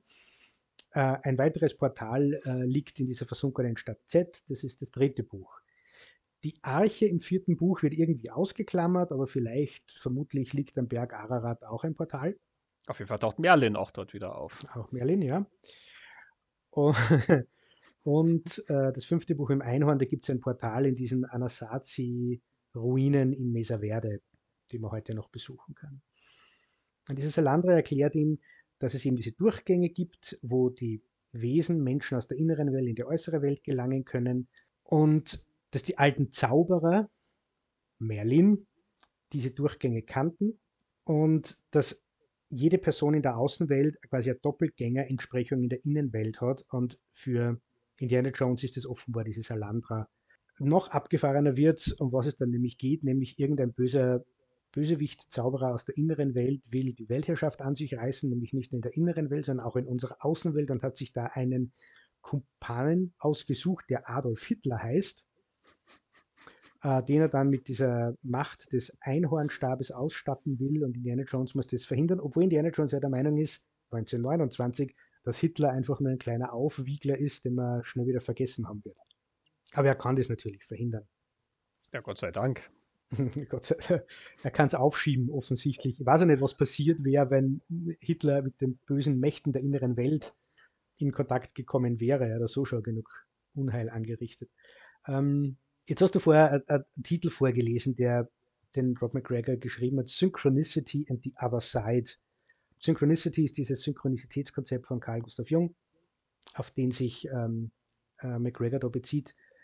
Synchronizität von, von Jung, das ist ein bisschen ein kompliziertes Konzept, aber dass quasi die innere psychische Verfassung oder die inneren psychischen Erlebnisse Einsprechung in der Außenwelt haben, sozusagen. Und wie genau er das gemeint hat, ist entweder ein bisschen unklar oder hat sie über die Jahrzehnte, an denen er daran gearbeitet hat, ein bisschen verändert. Es hat damit begonnen, dass er der Meinung war, wenn er äh, psychische Belastung hat, knackst das Heizungsrohr im, in der Wand, wo Sigmund Freud zu ihm dann sowas gesagt haben muss, wie reißen Sie sich zusammen, Herr Kollege. Ähm, und später im Leben war das mehr so das, was wir als Zufälle wahrnehmen, dass halt Dinge so gut zusammenpassen, was in einem passiert und außen, dass das Synchronizität ist, wenn es dann im Außen eine Einsprechung gibt dazu. Da passt dann diese innere und äußere Welt mit diesen Doppelgängerfiguren. Und ein anderes Konzept von Jung, das ist das Archetypenkonzept natürlich, dass Merlin äh, überall auftaucht und er ist dieser Mann mit dem weißen Bart in Stonehenge und es wird dann suggeriert, er könnte aber auch der Stifter vom Orakel von Delphi sein, wo man, wenn man die griechische Mythologie kennt, das war doch der Gott Apoll. Und McGregor erzählt uns, es ist die gleiche Figur, die einmal Apoll heißt und einmal Merlin heißt und er erscheint ja auch, wie du gesagt hast, in der Arche Noah. Die Szene ist so geschrieben, dass es auch Gott sein könnte oder unsere Vorstellung, wie Gott aussieht, aber es könnte auch Merlin sein. Das ist dieses Archetypenkonzept von, von C.G. Jung. Und soll ich da kurz was über das Archetypenkonzept von Jung vorlesen, Christian? Äh, ja, sehr gerne. Merlin äh, erwähnt ja auch, dass er dann ein anderer bekannter Zauberer in einer ganz anderen Welt noch ist. Ne? Stimmt, genau, ja, danke. Äh, Merlin sagt, äh, äh, er wird in einem neuen äh, Sagenkreis bald wiederkehren unter einem anderen Namen, nämlich Gandalf und den Namen, den, den mag er sehr, der gefällt. Die Archetypen von, von C.G. Jung, wahrscheinlich haben eh schon sehr viele Leute davon gehört, ich lese kurz vor, wie Jung das beschreibt. Er sagt, meine Ansichten über die archaischen Überreste, archaische Überreste ist ein Terminus von Sigmund Freud, meine Ansichten über die archaischen Überreste, die ich Archetypen oder Urbilder nenne, sind immer wieder von Leuten kritisiert worden, die keine genügende Kenntnis der Traumpsychologie und der Mythologie haben. Der Ausdruck Archetyp wird oft als bestimmtes mythologisches Bild oder Motiv missverstanden. Aber solche Bilder sind nur bewusste Deutungen. Es wäre absurd anzunehmen, solche variablen Bilder könnten vererbt werden. Der Archetyp ist vielmehr eine angeborene Tendenz, solche bewussten Motivbilder zu formen. Darstellungen, die im Detail sehr voneinander abweichen können, ohne jedoch ihre Grundstruktur aufzugeben. Es gibt zum Beispiel viele verschiedene Darstellungen des Motivs der feindlichen Brüder, das Grundmuster aber bleibt dasselbe. Das ist aus dem Buch Symbole und Traumdeutung und es ist die verständlichste Beschreibung, die Jung oder die ich von Jung über seine Archetypen gefunden habe. Er hat natürlich eine sehr altmodische Sprache, das ist zum Teil 100 Jahre alt, was der geschrieben hat. Genau. Ja, McGregor hat äh, tatsächlich auch schon in seinem ersten Indiana Jones Buch, nämlich den zum letzten Kreuzzug, da schickt er ja den jungen Indiana Jones nicht nur auf so eine Vision Quest, ne, so ein mhm. in sich gehen eben auf den Spuren der Ureinwohner sozusagen. Das ist äh, etwas, was er hinzugefügt hat und was dann in seinen Romanen auch äh, weiter mhm. beleuchtet wird. Er hat auch tatsächlich gleich am Anfang vom Roman zwei Zitate und eins davon ist von Carl Jung aus äh, seiner Sammlung an ähm, Erinnerungen und Träumen und so weiter. Ähm, ein recht kurioses Zitat, wo Jung einfach schrieb, es ist nicht schwer, sich vorzustellen, wie ich mich fühlte, in einer modernen Stadt in der dicksten Rush-Hour am Mittag einen Kreuzfahrer auf mich zukommen zu sehen. ja, den anderen, den er zitiert, das ist Joseph Campbell. Zu dem kommen wir relativ gleich. Ja, genau. Zwei Figuren, die großen Einfluss auf diese Welt hier haben. Zu dem ein Jungzitat, da fällt mir immer der König der Fische ein, genau. Mhm. Da ist ja mhm. das quasi drin, der Kreuzfahrer in der modernen Großstadt. Ne? Stimmt, Robin Williams hat immer diese Vision von dem mhm. Kreuzfahrer. Und es geht ja auch um den Gral dort. Genau. Im letzten Kreuzzug. Ja. ja, dann hören wir nochmal Rob McGregor, den wir natürlich auch gefragt haben, was denn Indiana Jones für ein Held ist, was ihn auszeichnet als Figur. Rob McGregor. He's uh, somebody who's he's an archaeologist. He's somewhat skeptical, but he's interested in the mystical. But when he gets to when he gets close to it, it's it's too much. He tends to back off from it, and so that that's the.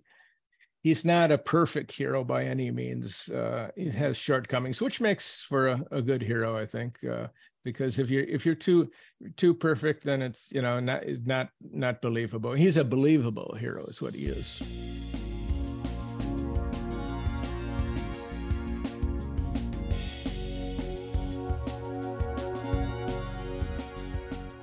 Ja, Martin Caden war der dritte Autor im Bunde der dann nach Rob McGregor übernommen hat. Rob McGregor hatte uns im Interview dann erzählt, dass er also sechs Bücher geschrieben hat und sobald er dann gesagt hat, ja, jetzt bräuchte er dann mal kurz eine Pause, haben die gleich wen anders angeheuert.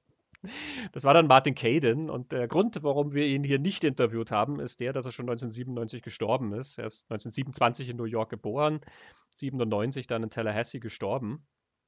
Ein Mann auch mit einer sehr interessanten Biografie also er hat sehr viele Science-Fiction-Romane und Fantastikromane geschrieben. Sein äh, Roman Marooned 1964, der ist verfilmt worden mit Gregory Peck, Verschollen im Weltraum von John Sturges. Er hat vor allen Dingen die Vorlage für den Six Million Dollar Man äh, geschrieben, die Steve Austin-Reihe Cyborg ist das Buch. Er hat aber auch zum Beispiel das Buch zum Film Der letzte Countdown geschrieben. Und er hat ganz viele Sachbücher geschrieben über Raumfahrt, über Fliegerei, über Militärgeschichte. Und über Fliegerei, das können wir vielleicht zweimal erwähnen, weil das ist was, was sich äh, durchaus bemerkbar macht in den Geschichten von Indiana Jones, die er geschrieben hat. Das macht sich auch in beiden Indiana Jones Büchern bemerkbar, die er geschrieben hat. Also kann man es zweimal erwähnen. Er hat auch äh, tatsächlich ein Flugzeug restauriert und er war da, er hatte eine ganz große Leidenschaft. Er hat auch sonst ganz interessante Sachen gemacht. Er hatte in den 80ern eine Talkshow, wo er sich Leute vorgeknöpft hat aus ähm, sehr prominenten amerikanischen rechten Organisationen, also dann so von der Aryan Nation oder von der American Nazi Party oder so, ähm, die er dann geholt hat und demontiert hat. Sehr konfrontationslustiger Mensch offenbar. Mhm. Ja, und der hat eben zwei Indiana Jones Romane geschrieben, 1993 und 94, Die Hyänen des Himmels, The Sky Pirates und Die Weiße Hexe, The White Witch. Genau, und für meinen Geschmack sind es die herausforderndsten beiden Indiana Jones Bücher. Der Stil von McCaden ist äh, deutlich anders als der von Holbein oder auch von McGregor, aber dann später von, von McCoy. Während alle genannten Autoren bisher in sehr flotten Hauptsätzen oder dann aber einen Gliedsatz äh, einfügen, aber es geht recht flott dahin. Eben ein flottes Abenteuer, Pulp-Ding. Ist Cadens Sprache ein bisschen blümeliger. ähm, und ich, ich glaube, ich lese, ich lese, jetzt einfach vor, eine Passage, wie er Indiana Jones beschreibt. Das ist aus Indiana Jones und die Weiße Hexe. Das macht den Stil, finde ich, schon sehr, sehr deutlich. Normalerweise führte Indy ein Leben inmitten ehevoll bewachsener Wände, Ein Dasein, das wenig mit dem eines Forschers und reiselustigen Archäologen zu tun hatte, dessen Wohlergehen und Überleben oftmals von seiner Kenntnis lokaler Gepflogenheiten und Sprachen, von seiner schnellen Auffassungsgabe und dem körperlichen Training eines Mannes abhing, der Berge besteigen und auf Langlaufschieren einsame und arktische Weiten überwinden konnte. Sein anderes, wesentlich abenteuerlustigeres Leben hatte er zum Großteil der Gabe zu verdanken, hervorragend mit seiner Peitsche und seiner Webley Kaliber 44 umgehen zu können, die er immer wieder dann einzusetzen gezwungen war, wenn der drohende Tod sein Begleiter war. Mhm. Jetzt ist nichts davon falsch. Aber also ich finde ich es eine sehr gestellte äh, Ausdrucksweise, die es macht für mich diese Bücher von, von Caden am schwersten zu lesen. Ja, er ist sehr eigen und dann kommt eben diese Leidenschaft für die Fliegerei mit rein und das bedeutet, also die Hyänen des Himmels, das sagt ja schon, dass es da um Flugzeuge geht. Es tauchen da nämlich tatsächlich UFOs, unbekannte Flugobjekte auf, die dann, naja, es sind nicht die Außerirdischen, die sich ihre Kristallschädel abholen wollen, sondern ähm, äh, es sind da technologisch erklärte Flugmaschinen. Mhm. mhm. Und er erklärt wirklich äh, minutiös alles, was er über Flugzeuge weiß. Also wenn da die Flugzeuge auftauchen, beschreibt er dann auch wirklich die Spannbreite und er beschreibt, aus welchem Holz dann gewisse Teile vom Flugzeug gemacht sind. Und er benennt wirklich, er beziffert exakt, welcher Durchmesser dann äh, ein bestimmtes Instrument hat und wie das Motorengeräusch klingt, woran man also erkennt, dass es sich um diesen Typ Maschine handelt und nicht um einen anderen. Ich weiß noch, wo ich das Buch damals als Teenager gelesen habe. Ich habe als Teenager fast alle Indiana Jones Romane gelesen, nur die letzten dann nicht mehr, aber die von Holbein natürlich alle ab 1990 und dann die von Rob McGregor fast alle. bei Martin Caden, ich war mir so sicher, dass der Mann eigentlich Historiker ist und nur aus irgendeinem Zufall heraus diesen Job gekriegt hat, dass er ein Indiana Jones Buch schreiben soll. Ich mir das Gefühl hatte, er macht halt so eine Art Vorlesung mit den Sachen, die ihn sehr faszinieren. Und das war irgendwie putzig, aber ähm, ja, wie du sagst, auch ein bisschen herausfordernd, zumal die Dinge auch länger sind als die anderen Indiana Jones mhm. Bücher. Mhm. Ähm, aber das Palpige, was du erwähnt hast, so dieses, ähm, sage ich mal, Kernige, ein bisschen ist es schon auch drin und ich habe hier eine sehr schöne Stelle aus äh, Die Hyänen des Himmels. Es gibt hier nämlich ein neues Indie-Girl. Ich habe ja schon gesagt, Deirdre von Rob McGregor, die wird zwar sogar noch erwähnt, die findet dann Nachhall und sogar Jack Shannon wird noch erwähnt. Der taucht auf in Die Hyänen des Himmels. Aber es gibt ja ein neues Indie-Girl namens Gail Parker. Und diese Beschreibung hier, die darf man sich auch mal auf der Zunge zergehen lassen. Den Namen Gail Parker hatte sie aus gutem Grund gewählt. Sie wollte nicht, dass jemand von ihrer südeuropäischen Herkunft oder ihrem echten Namen Mirna Abi Khalil erfuhr und daraus vorschnell Schlüsse zog.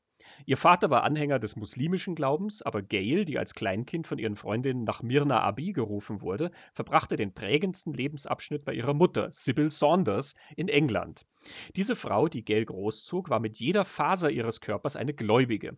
Sie gehörte der Wicca-Religion an und stand einem altehrwürdigen Hexenorden vor, der vor etwa 1400 Jahren gegründet worden war.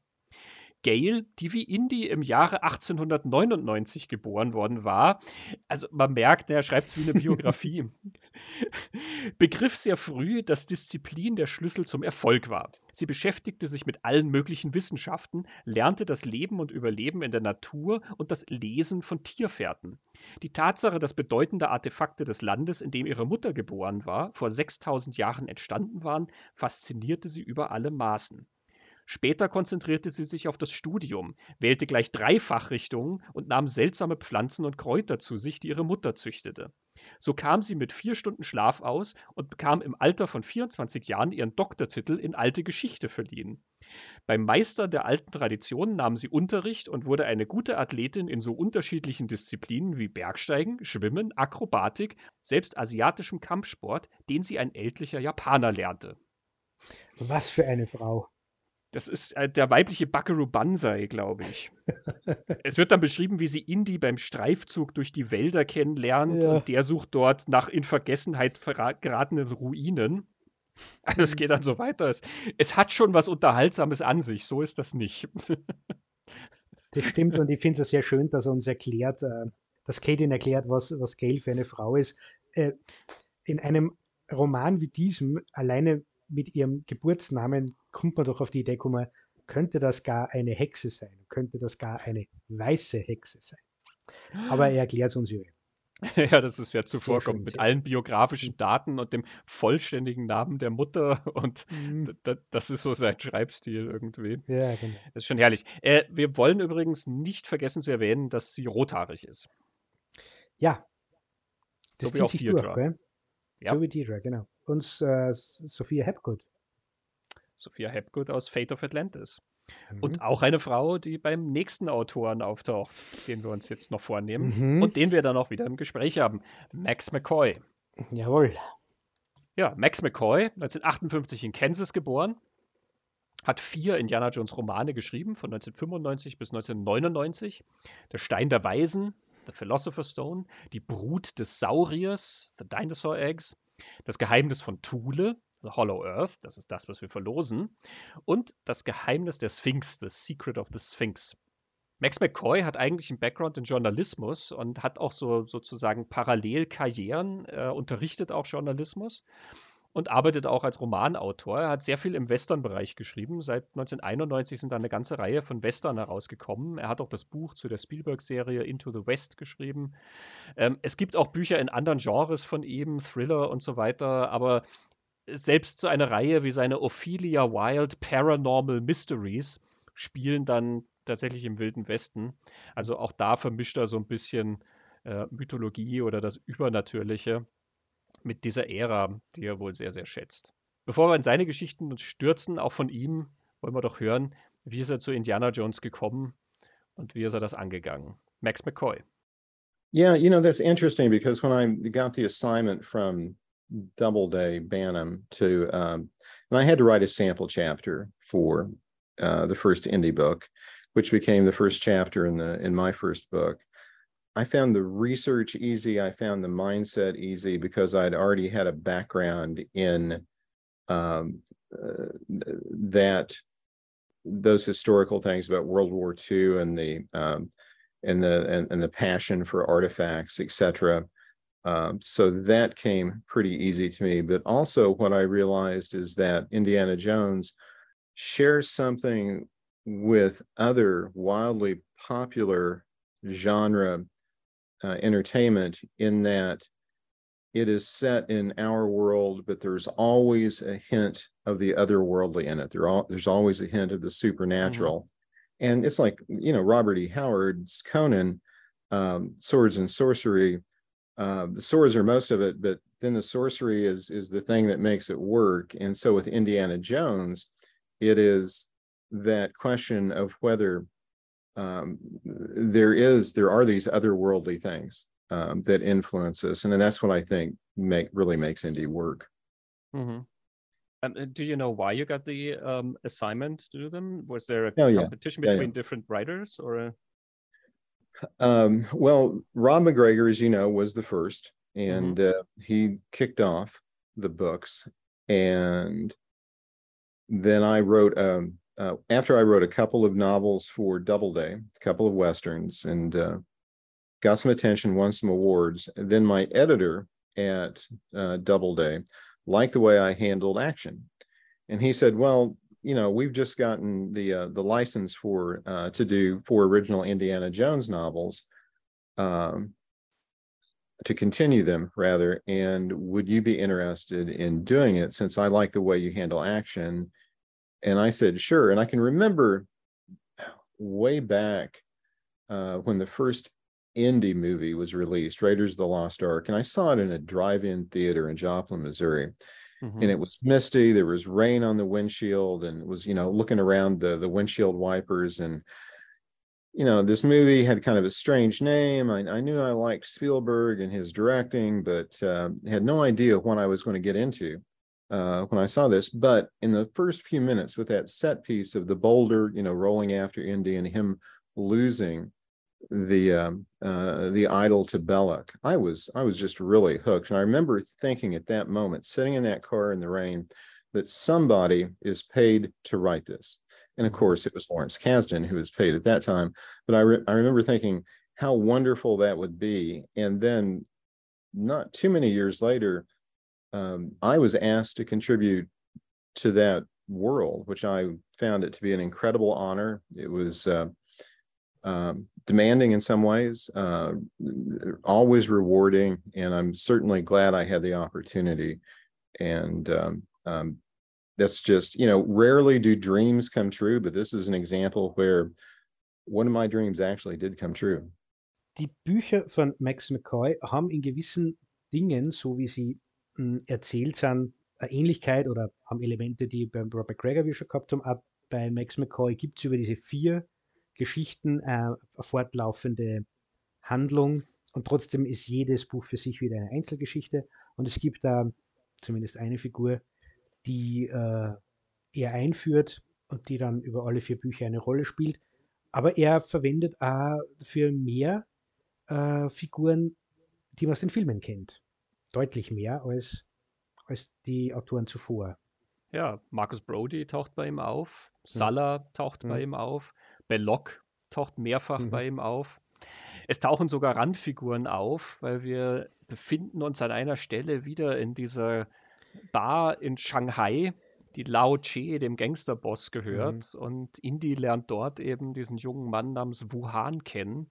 Das ist der aus der Eröffnung von Tempel des Todes, der ihm helfen will, der Kellner, der dann die Pistole unter dem mhm. Tablett hat und der, der dann leider nicht weiter mit ins Abenteuer gehen kann, weil er erschossen wird. Mhm. Aber der alte Abenteuer erwähnt. Genau, also Harrison Ford sagt ja dort, äh, sein alter Freund. Und mhm. bei Max McCoy lernen wir sozusagen, wie diese Beziehung überhaupt entstanden ist, wie die sich kennengelernt haben. Da sind also sehr viele Querverbindungen in diesen Geschichten drin und sehr viele Sachen, die aufgegriffen werden und angespielt werden. Ich bin mir auch gar nicht sicher, also das ist dann schon sehr spezifisch, aber also ich habe schon gesagt, Indie ist ja in dieser Urkonzeption mal noch ein bisschen stärker Grabräuber mhm. gewesen. Und im Tempel des Todes hat man noch ein bisschen auch dieses Echo davon. Und an einer Stelle im Tempel des Todes, wo Indiana Jones in den Palast von Pankot kommt, da ist dieser Premierminister, der dann ihn begrüßt und er sagt, ah, ich habe schon von Ihnen gehört. Und in Honduras da hieß es ja eben, da bezeichnete man sie als Grabräuber und Indiana Jones sagt, naja, das war alles Missverständnis. Mhm. Und das erste Buch, das erste Kapitel von Max McCoy fängt in Honduras an, wo Indiana Jones auf einem Abenteuer mhm. ist, ähnlich wie eben bei Raiders. Er ist in einem Tempel unterwegs und findet dort einen Kristallschädel. Also ähm, George wollte dann offensichtlich doch Kristallschädel machen. Oder hatte nichts mehr gegen Kristallschädel. Vielleicht war er dann offener für die Kristallschädel. Der Kristallschädel zieht sich dann auch wirklich durch alle vier Bücher durch, mhm. so als eine Nebenhandlung. Der taucht dann immer mal wieder auf und bindet das alles zusammen. Aber äh, es ist dann wirklich die Frage, ob Honduras tatsächlich gezielt deswegen gewählt wurde, weil das in Tempel des Todes damit erwähnt wurde. Und auch bei Max mhm. McCoy kriegt Indiana Jones das mehrfach vorgeworfen, dass er Grabräuber sei. Mhm. Ob es vielleicht ein Zufall ist. Aber angesichts der Dichte dieser Anspielungen und dieses Netzwerks, äh, die ja teilweise sehr auch genau aufgesetzt sind, mhm. kann das schon sein, dass das auch gezielt eben äh, eine, eine, Linie ziehen will. Mhm. Er siedelt ja seine Romane ja sehr nah an Tempel des Todes und Raiders of the Lost Ark an. Und ich finde es spannend, weil McCoy im Interview uns ja erzählt, äh, das Jäger des verlorenen Schatzes so wichtig für ihn war. Aber ich finde, er hat ganz viele Verbindungen zu, zum Tempel des Todes. Also mhm. sowohl in diesen Figuren, die du erwähnst, aber halt auch in diesem Gedanken, was tut Indiana Jones da eigentlich? Ist dieser Archäologe, der die Vergangenheit und die Artefakte der Vergangenheit bewahren will, oder ist er ein Tomb Raider? Und das zieht sehr durch alle seine Romane, das diskutiert er dann, dann immer wieder. Finde ich ganz spannend.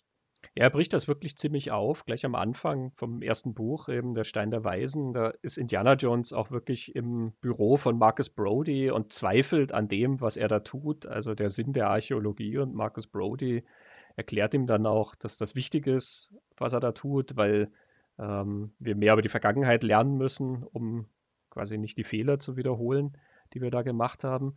Und es ist ja im Jahr 1933, also dass Amerika noch von der Depression gezeichnet und dann taucht da der Gedanke auf, naja, quasi, das, das quasi bringt den Leuten nichts zu essen, auf den Tisch. Also das, was ich mache, das, das hilft nicht der Frau, die da draußen steht und hungert oder so.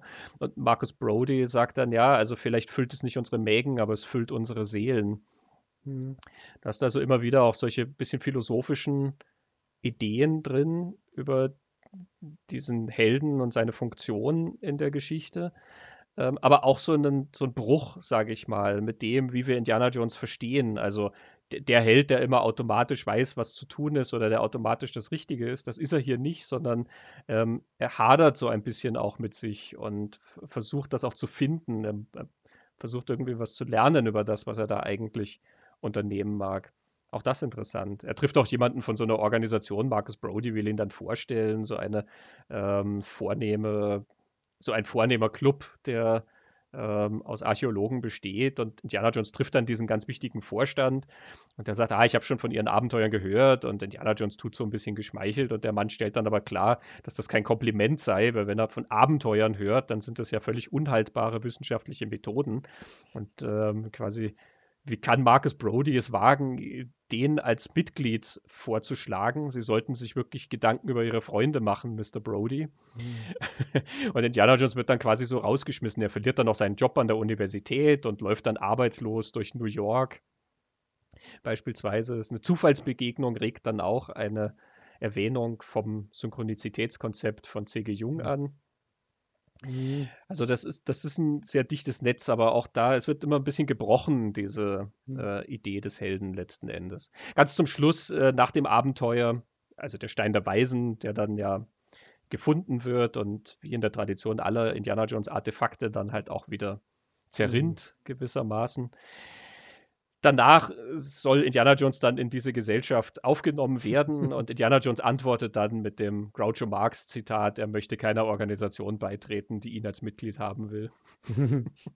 Ja, da finde ich wieder, dass, dass Max McCoy ähnlich wie Holbein sehr nah der, an der Figur, die Harrison Ford da spielt, in den Filmen dran ist. In, mhm. in, in der Zeichnung, äh, wie er spricht, wie er sie, wie er sie verhält, äh, und auch der Humor, das ist sehr nah an den Filmen. Ich finde, da ist McCoy sehr nah dran. Ich finde die McCoy-Bücher auch sehr unterhaltsam. Äh, und was ich bei McCoy auch wirklich super finde, ist, er hat so diese typischen Indiana Jones Action-Sequenzen, wo Indiana Jones in einer Höhle oder in einer Grab oder zum Tempel des Grals oder wo auch immer hinkommt.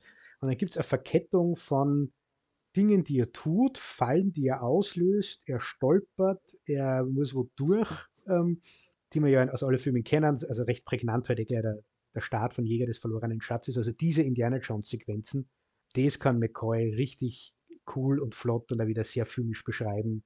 Also beim, beim äh, letzten Buch, Das Geheimnis des Sphinx, äh, kommt Indiana Jones, äh, öffnet ein Grab, also er ist in China mit irgendeinem zwielichtigen äh, Guide dort, der ihn zu seinem Grab bringt, wo er eine will. Und erst wenn man dann hineinkommt, kommt man drauf, ne, es ist wirklich das Grab von äh, Quinn oder, oder Qin, der erste chinesische Kaiser, das Grab der Terrakotta-Armee, also die Terrakotta-Armee. Wir wissen, dass die heute noch steht. In der Indiana Jones-Geschichte zerlegt Indiana Jones die komplette Terrakotta-Armee und äh, fährt am Ende äh, am Schoß des skelettierten ersten Kaisers von China, der auf einem Thron sitzt, auf, auf dem Schoß fährt er mit so einer antiken Hebebühne Vorrichtung nach oben aus dem Berg hinaus wo er dann von japanischen Soldaten festgenommen wird und der Kaiser verschwindet wieder im Berg. Also das ist so ein Ding, das hätte ich unglaublich gern gesehen, weil es einfach auch so toll beschrieben ist, aber auch so magisch auch, was er da nur findet. Er findet nicht die Terrakotta-Armee. Das ist, finde ich, eine Stärke, finde ich, von, von McCoy. Absolut. Ich habe auch das Gefühl, dass er diese Grundprinzipien, wie die Filme erzählt sind, sehr genau studiert hat und dann auch adaptiert hat. Also du merkst doch immer wieder, dass so gewisse dass so gewisse Erzählmuster oder gewisse Blaupausen sozusagen dann adaptiert werden. Also ich habe das jetzt schon vom Stein der Weisen erwähnt, ne, der dann zerrinnt. Also diese Sequenz wie bei Jäger des verlorenen Schatzes, dass dann das Artefakt gefunden wird und dann sorgt die Gier sozusagen dafür, dass die Bösen nicht sehr lange etwas von diesem Artefakt haben. Und er hat das dann zum Beispiel ähnlich in Stein der Weisen. Ähm, und solche drunterliegenden Strukturen, die hat er ganz, ganz viel von den Filmen übernommen, finde ich. Also solche Parallelen, die er irgendwie zieht. Das Mhm. ist sehr spannend, dass er, weil man merkt in dem auch, wie er redet, dass er sehr analytisch und sehr literarisch gebildet vorgeht. Ähm, das dürfte also ihm auch ein Anliegen gewesen sein, das da rauszuziehen. Aber es hat natürlich dann eben auch den Effekt, dass es sich wirklich so wie ein Indiana Jones Abenteuer anfühlt. Ne? Ja.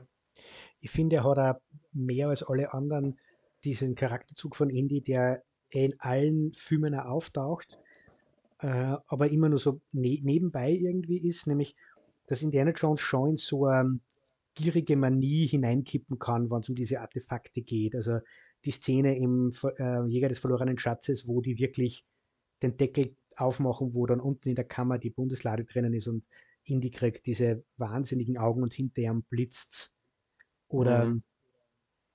in, äh, wo er die Sankara-Steine aus diesem großen Totenkopf heraus rausnimmt, wo er so gierig wirkt, oder im, im Grab von dem Ritter in Venedig bei im letzten Kreuzzug, wo dann die Elsa Schneider sogar zu ihm sagt, Giddy like a schoolboy.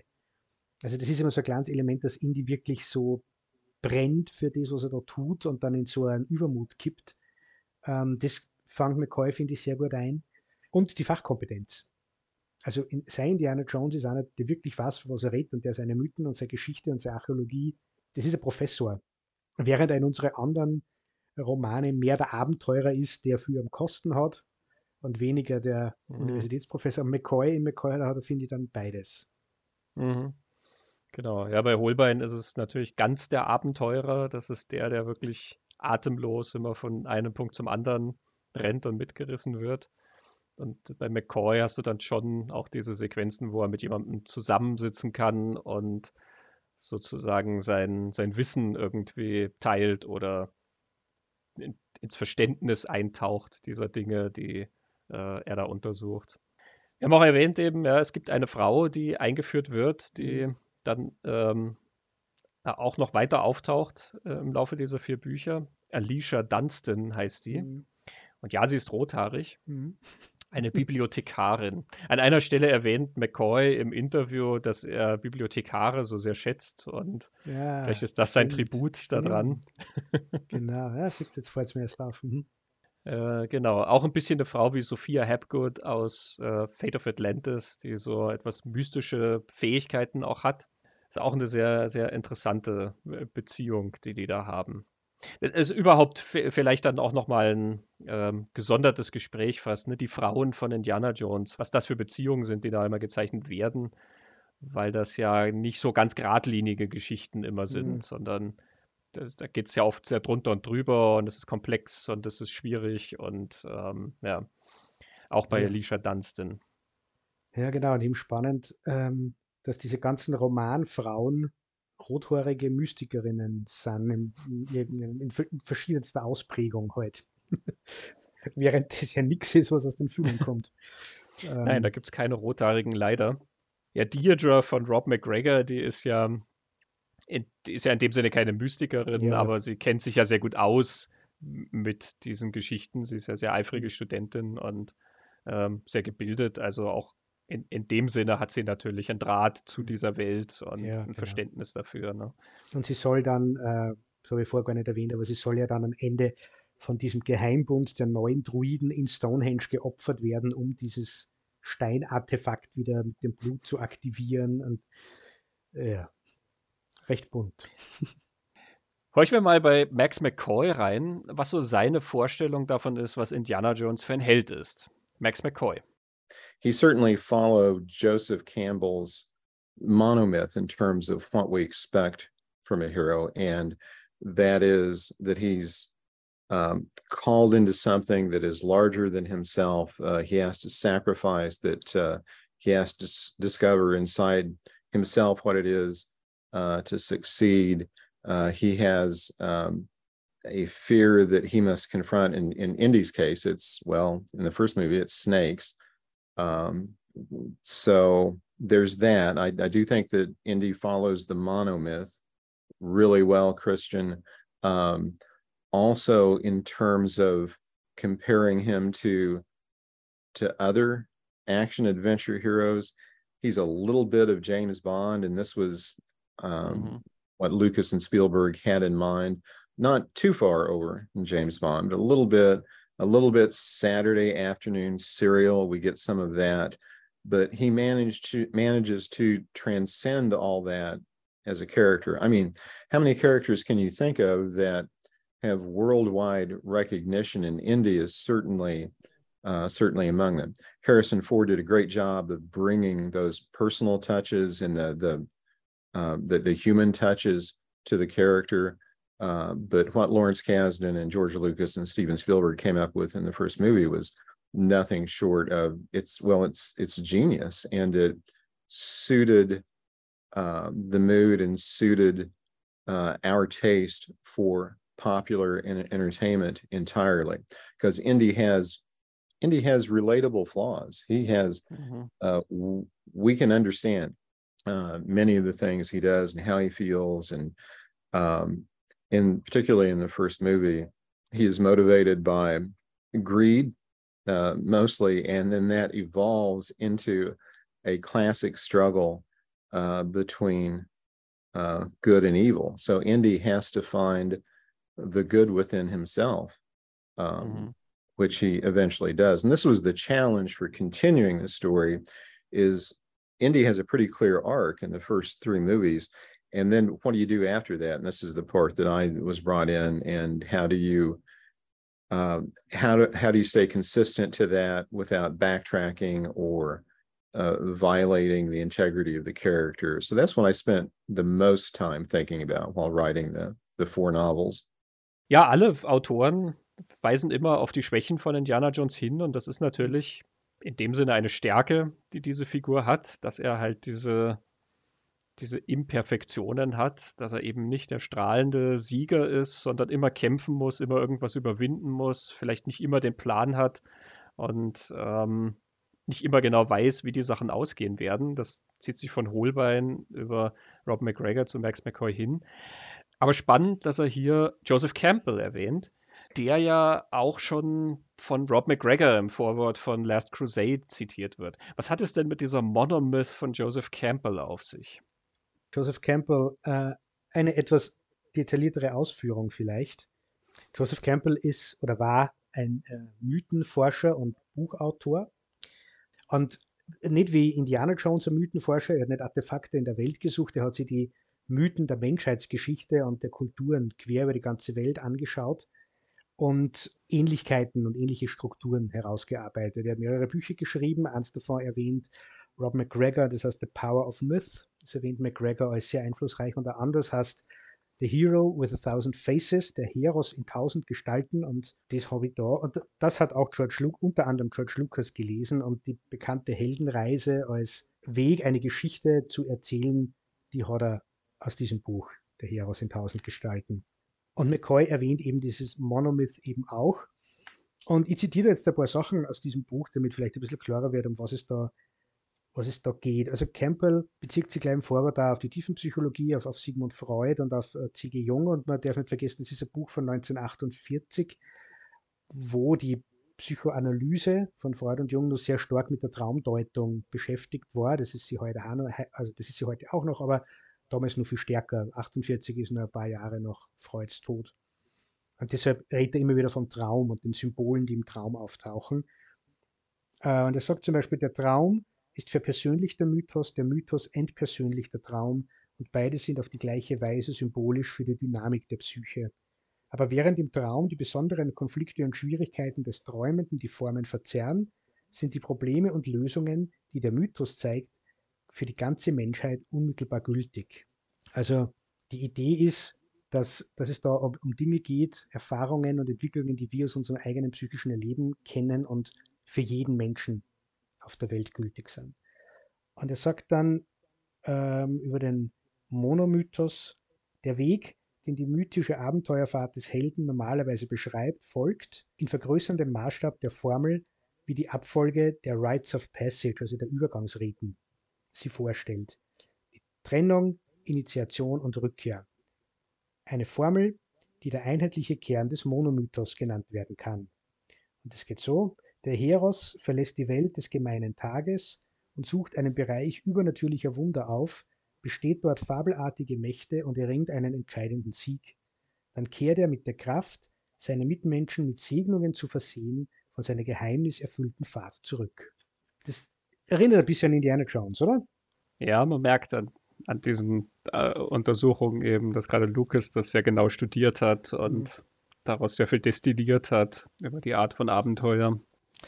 Und ich habe dann zum Schluss noch eine kurze Passage. Immerhin hatten Mythen und Riten vor allem die Funktion, die Symbole zu liefern, die den Menschen vorwärts tragen und den anderen ebenso konstanten Fantasiebildern entgegenzuwirken, die ihn an die Vergangenheit ketten wollen. Ähm, das finde ich dann auch noch interessant, wenn man sich dann die ganzen Indiana Jones Geschichten anschaut, wie die dann einfach alle enden. Äh, was, was sucht Indiana Jones, was findet aber dann tatsächlich? Und da dahinter steht dann auch, was ist der Appeal? Und das, was uns an Indiana Jones Geschichten fasziniert, weil, weil sie eben, wie McCoy sagt, diesem Monomythos folgen.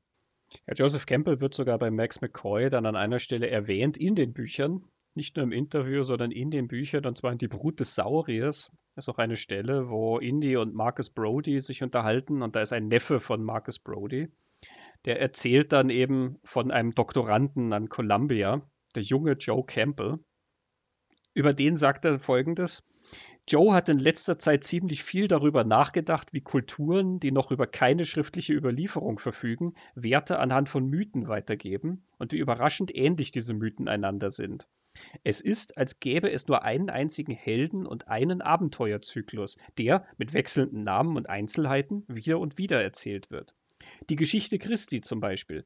Ob es so passiert ist oder nicht, spielt dabei keine Rolle.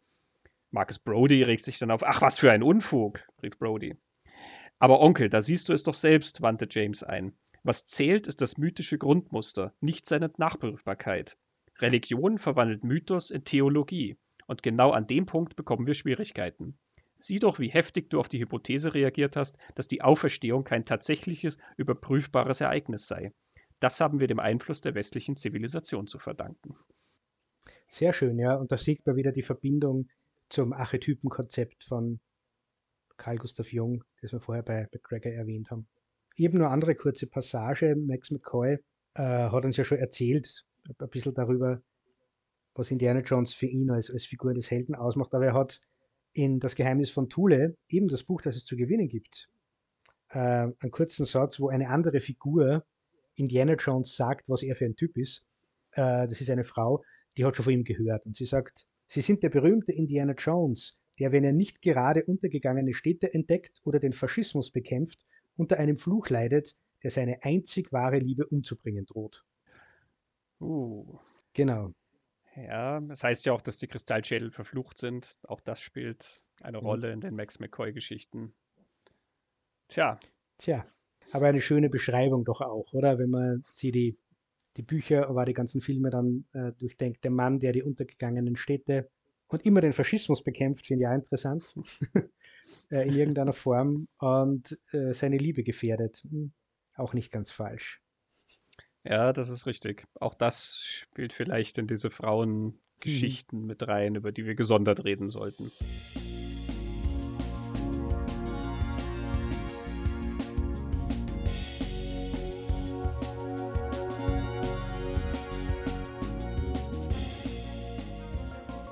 Ja, nach Max McCoy war dann erstmal Pause, was die Indiana Jones Bücher anging. Das letzte von McCoy kam ja 99 raus. Da war erstmal eine Zeit lang Ruhe und es kam dann erst um die Zeit von Königreich des Kristallschädels, Ende der 2000er, wieder ein bisschen Bewegung in die Sache. Es gab tatsächlich neue Filmbücher. Zu den ganzen Filmen wurden dann neue Novelizations geschrieben, mehr im Jugendbuchstil. Und im Jugendbuchstil gab es auch zwei neue Abenteuer. Ryder Windham hat eins geschrieben, Indiana Jones and the Pyramid of the Sorcerer. Und J.W. Rinsler, das ist der, der dieses große Buch The Making of Indiana Jones mhm. geschrieben hat, der hat äh, auch so ein Jugendbuch geschrieben, Indiana Jones and the Mystery of Mount Sinai. Mhm. Es gab aber auch ein tatsächlich richtiges neues Novel, das 13., mhm. das wir am Anfang erwähnt haben, von Steve Perry. Indiana Jones and the Army of the Dead. Was passiert da? Ja, Christian, du äh, hast ja die ganzen Interviews geführt und wir haben jetzt recht viel über Indiana Jones gesprochen. Jetzt wollen wir mal schauen, ob du die Kompetenz auch gleich anwenden kannst, wenn du einen Titel hörst, der Army of the Dead heißt. Woran denkst du da? An Zombies. Sehr gut, sehr gut. Ähm, und wenn du jetzt überlegst, ja, wir sind in der Welt von Indiana Jones, äh, welcher Mythos, welcher historische Fakt fällt dir denn zu Zombies ein? Äh, wir sind im Jahr 1943 in dem Buch.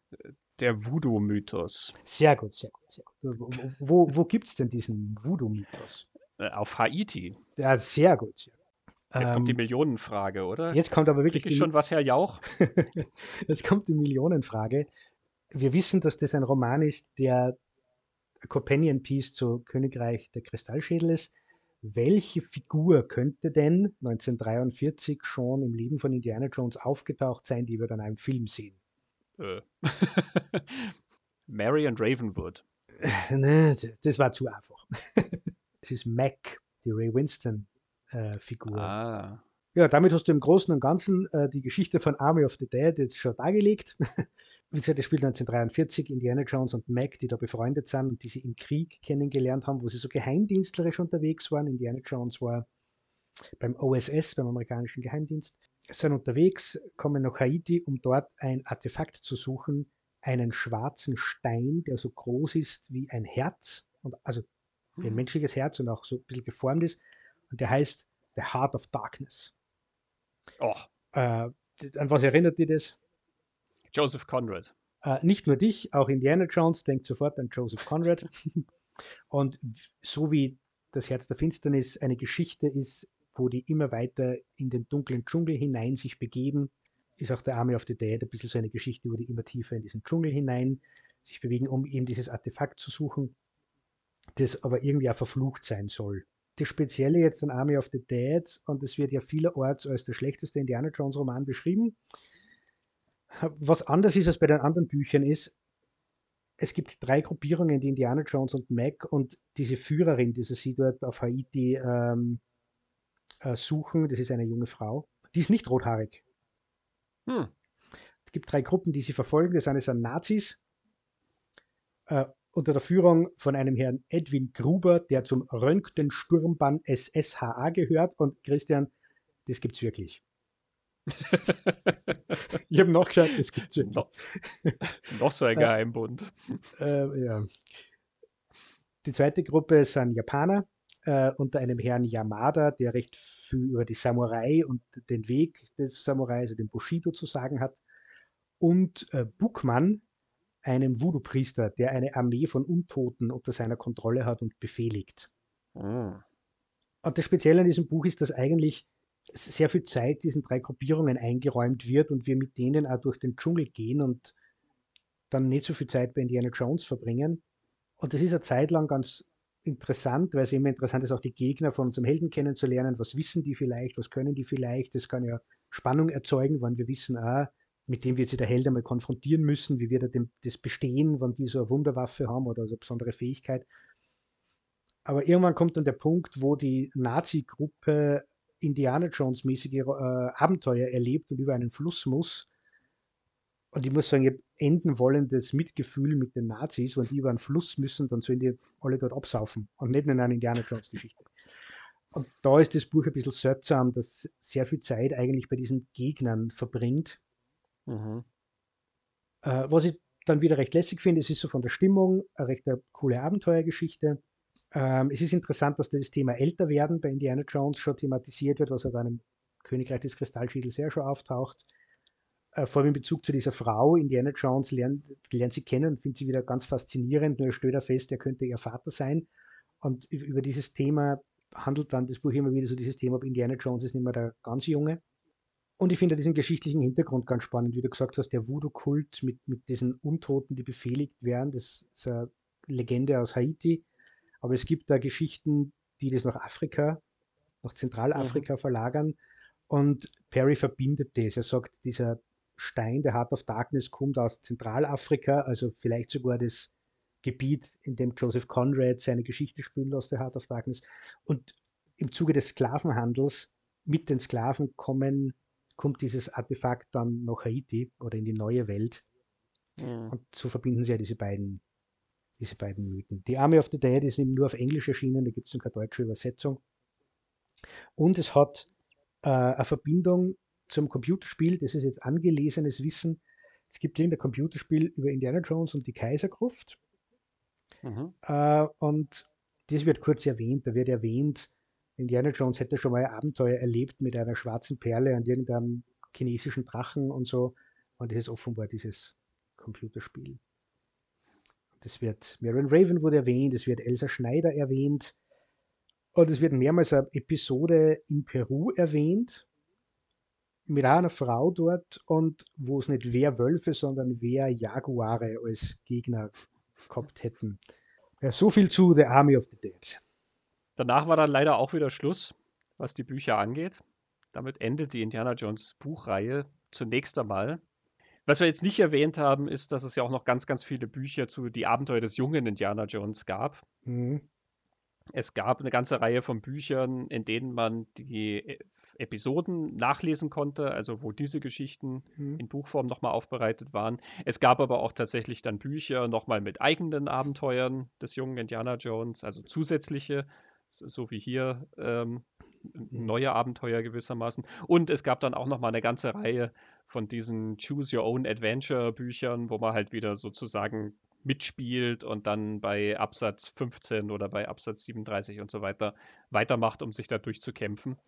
Das ist also auch eine ganze Lawine nochmal an, an Literatur gewesen. Es gab sogar ein paar Sachbücher, die im Zuge von dieser Serie rausgekommen sind, wo man dann mit Indiana Jones ein bisschen was lernt über Geschichte also wer, wer, noch ein Sammelprojekt sucht, ähm, wo er sich ganz viele Bücher zulegen muss, äh, die Welt von Indiana Jones bietet durchaus ein bisschen was, wo man sich die Zähne dran ausbeißen kann, wenn man das alles zusammentragen will.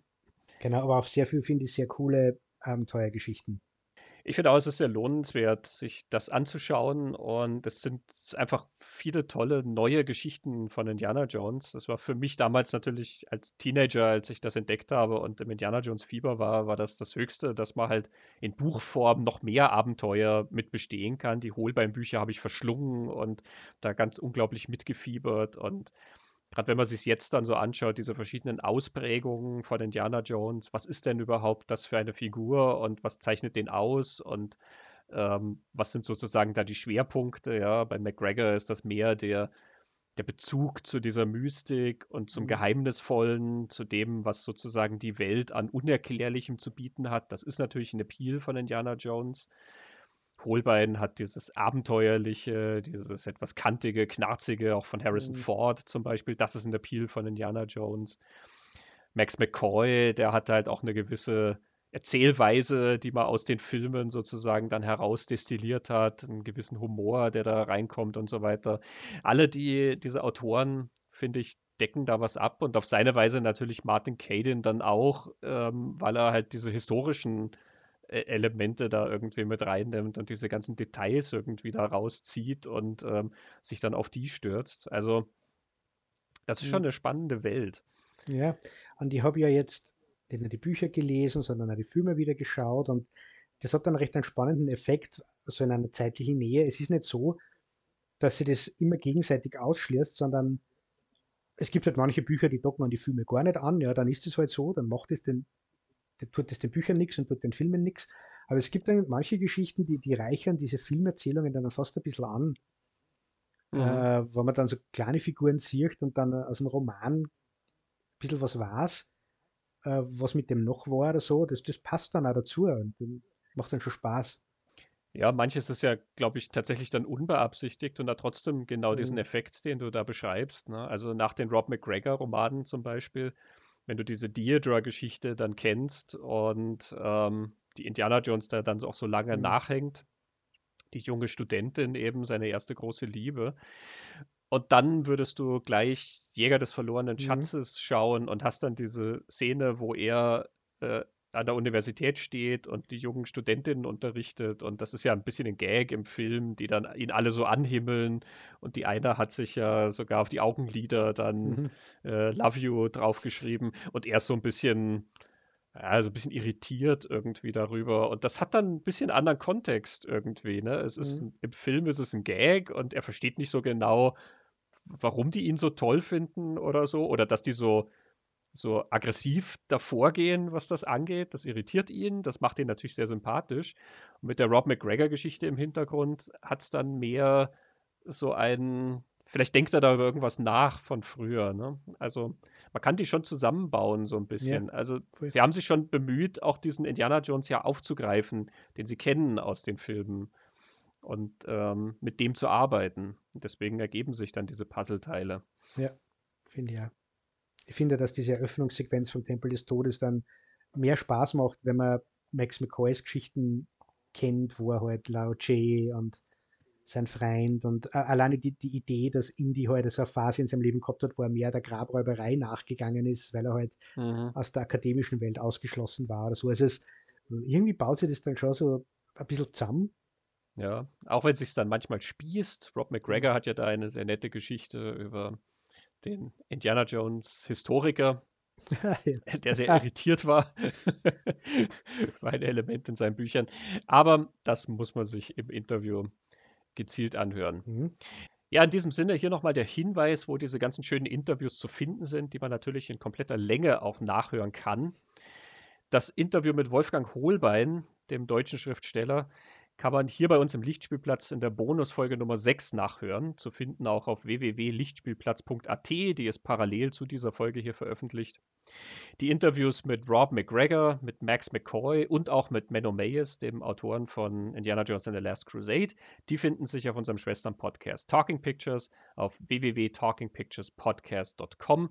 Es sind alles sehr lohnenswerte Gespräche, die dann noch sehr viel weiter ins Detail gehen und auch ein paar andere Themen anschneiden. Ja, wer mehr über Indiana Jones hören will, dem sei nochmal dein Side-Project, das Pixel-Kino, empfohlen, wo du mit Heinrich Lehnhardt ja über die Indiana Jones Filme, es gibt aktuell Folgen zu Jäger des verlorenen Schatzes und der Tempel des Todes und die entsprechenden Computerspiele dazu redest. Es soll auch eine Folge zum letzten Kreuzzug kommen, habe ich gehört. Jawohl. Und bei uns geht es nur weiter mit der Welt von Indiana Jones. Äh, ihr müsst gar nicht, glaube ich, so lang warten. Wir grasen die Welt von Indiana Jones auch noch weiter ab. Wir erlauben uns nochmal darauf hinzuweisen, auf unsere Steady-Kampagne. Wir würden uns sehr freuen, wenn ihr uns unterstützt, wenn ihr ja. unsere Arbeit honoriert. Ähm, wir stecken sehr gerne sehr viel Energie in diese ganzen Recherchen und Interviews und Gespräche, die wir hier zusammentragen. Auf steadyhq.com-lichtspielplatz kann man sich anschauen, wie man uns mit einem monatlichen Abo ein bisschen was zukommen lassen kann. Und dafür gibt es ja auch dann unser Filmfrühstück für die Unterstützer zu hören. Und zu guter Letzt noch einmal Hinweis auf unser Gewinnspiel. Kommentieren über die Indiana Jones Bücher. Welche mögt's, welche mögt's nicht, welche würdet ihr gern lesen. Es gibt zu gewinnen Indiana Jones und das Geheimnis von Thule, Abenteuer, Nazis, die Arktis, die Hohlwelt, Amundsen. Was muss ich mehr noch sagen, was in diesem Buch alles vorkommt? Vril. Die Kraft Friel. von Friel. Friel, ja. Genau, die strahlende Loge des Friel kommt da vor. genau, äh, bis 15. Juli läuft das Gewinnspiel. Wir freuen uns über Kommentare. Genau. So, ich glaube, dieses Kapitel Indiana Jones können mhm. wir mal zuklappen, bevor wir uns dann aufs nächste stürzen. Ja, und das Schlusswort sprechen diesmal nicht wir selbst, wie, wie sonst eigentlich immer, sondern wir überlassen es einem unserer Gäste, nämlich Max McCoy, der uns erzählt, warum brauchen wir auch heute noch die Indiana Jones Geschichten. Certainly we need the indie character in some ways. Um, and the ways in which I think we need indie as a as a culture, not just American culture, but but worldwide, is that he he fulfills the idea of the monomyth by giving us something to aspire to. Here is someone who is challenged by great odds and eventually um, overcomes them, and that gives us hope. I mean, mm-hmm. it's hard to leave a it's hard to leave any of the indie movies without really without a sense of hope because good does overcome evil and that sounds simplistic, but having written some of the adventures and having tried to figure out how that happens in a way that does not seem hackneyed or Pollyanna ish, um, it, it's important. and it's what keeps us, you know, going back to the movies. It's what keeps us uh, reaching for novels. Not that not that good will always triumph, certainly, but that it reinforces the idea that there is a structure in the universe where the arc bends toward justice and progress and the good, mm-hmm. not the evil. And I think that's what that's what it gives us, and particularly particularly when we are in uncertain times, like the entire world is in uncertain times now. Um, of course, even more uncertain than than normal. Um, Indy represents some values to be emulated. Um, that he uses his considerable talents on behalf of things that are bigger than himself for causes that are just uh, for he's often uh, helping those who um, don't have any advocates or any allies and sometimes he is the only thing that stands between us and disaster Und in diesem Sinne, ich hoffe, es hat euch Spaß gemacht und ich hoffe, ihr taucht auch mal ein in diese Romanwelt mhm. über den Archäologen. Christoph, vielen Dank für das sehr interessante Gespräch. Vielen Dank für das sehr interessante Gespräch. Ciao. Tschüss.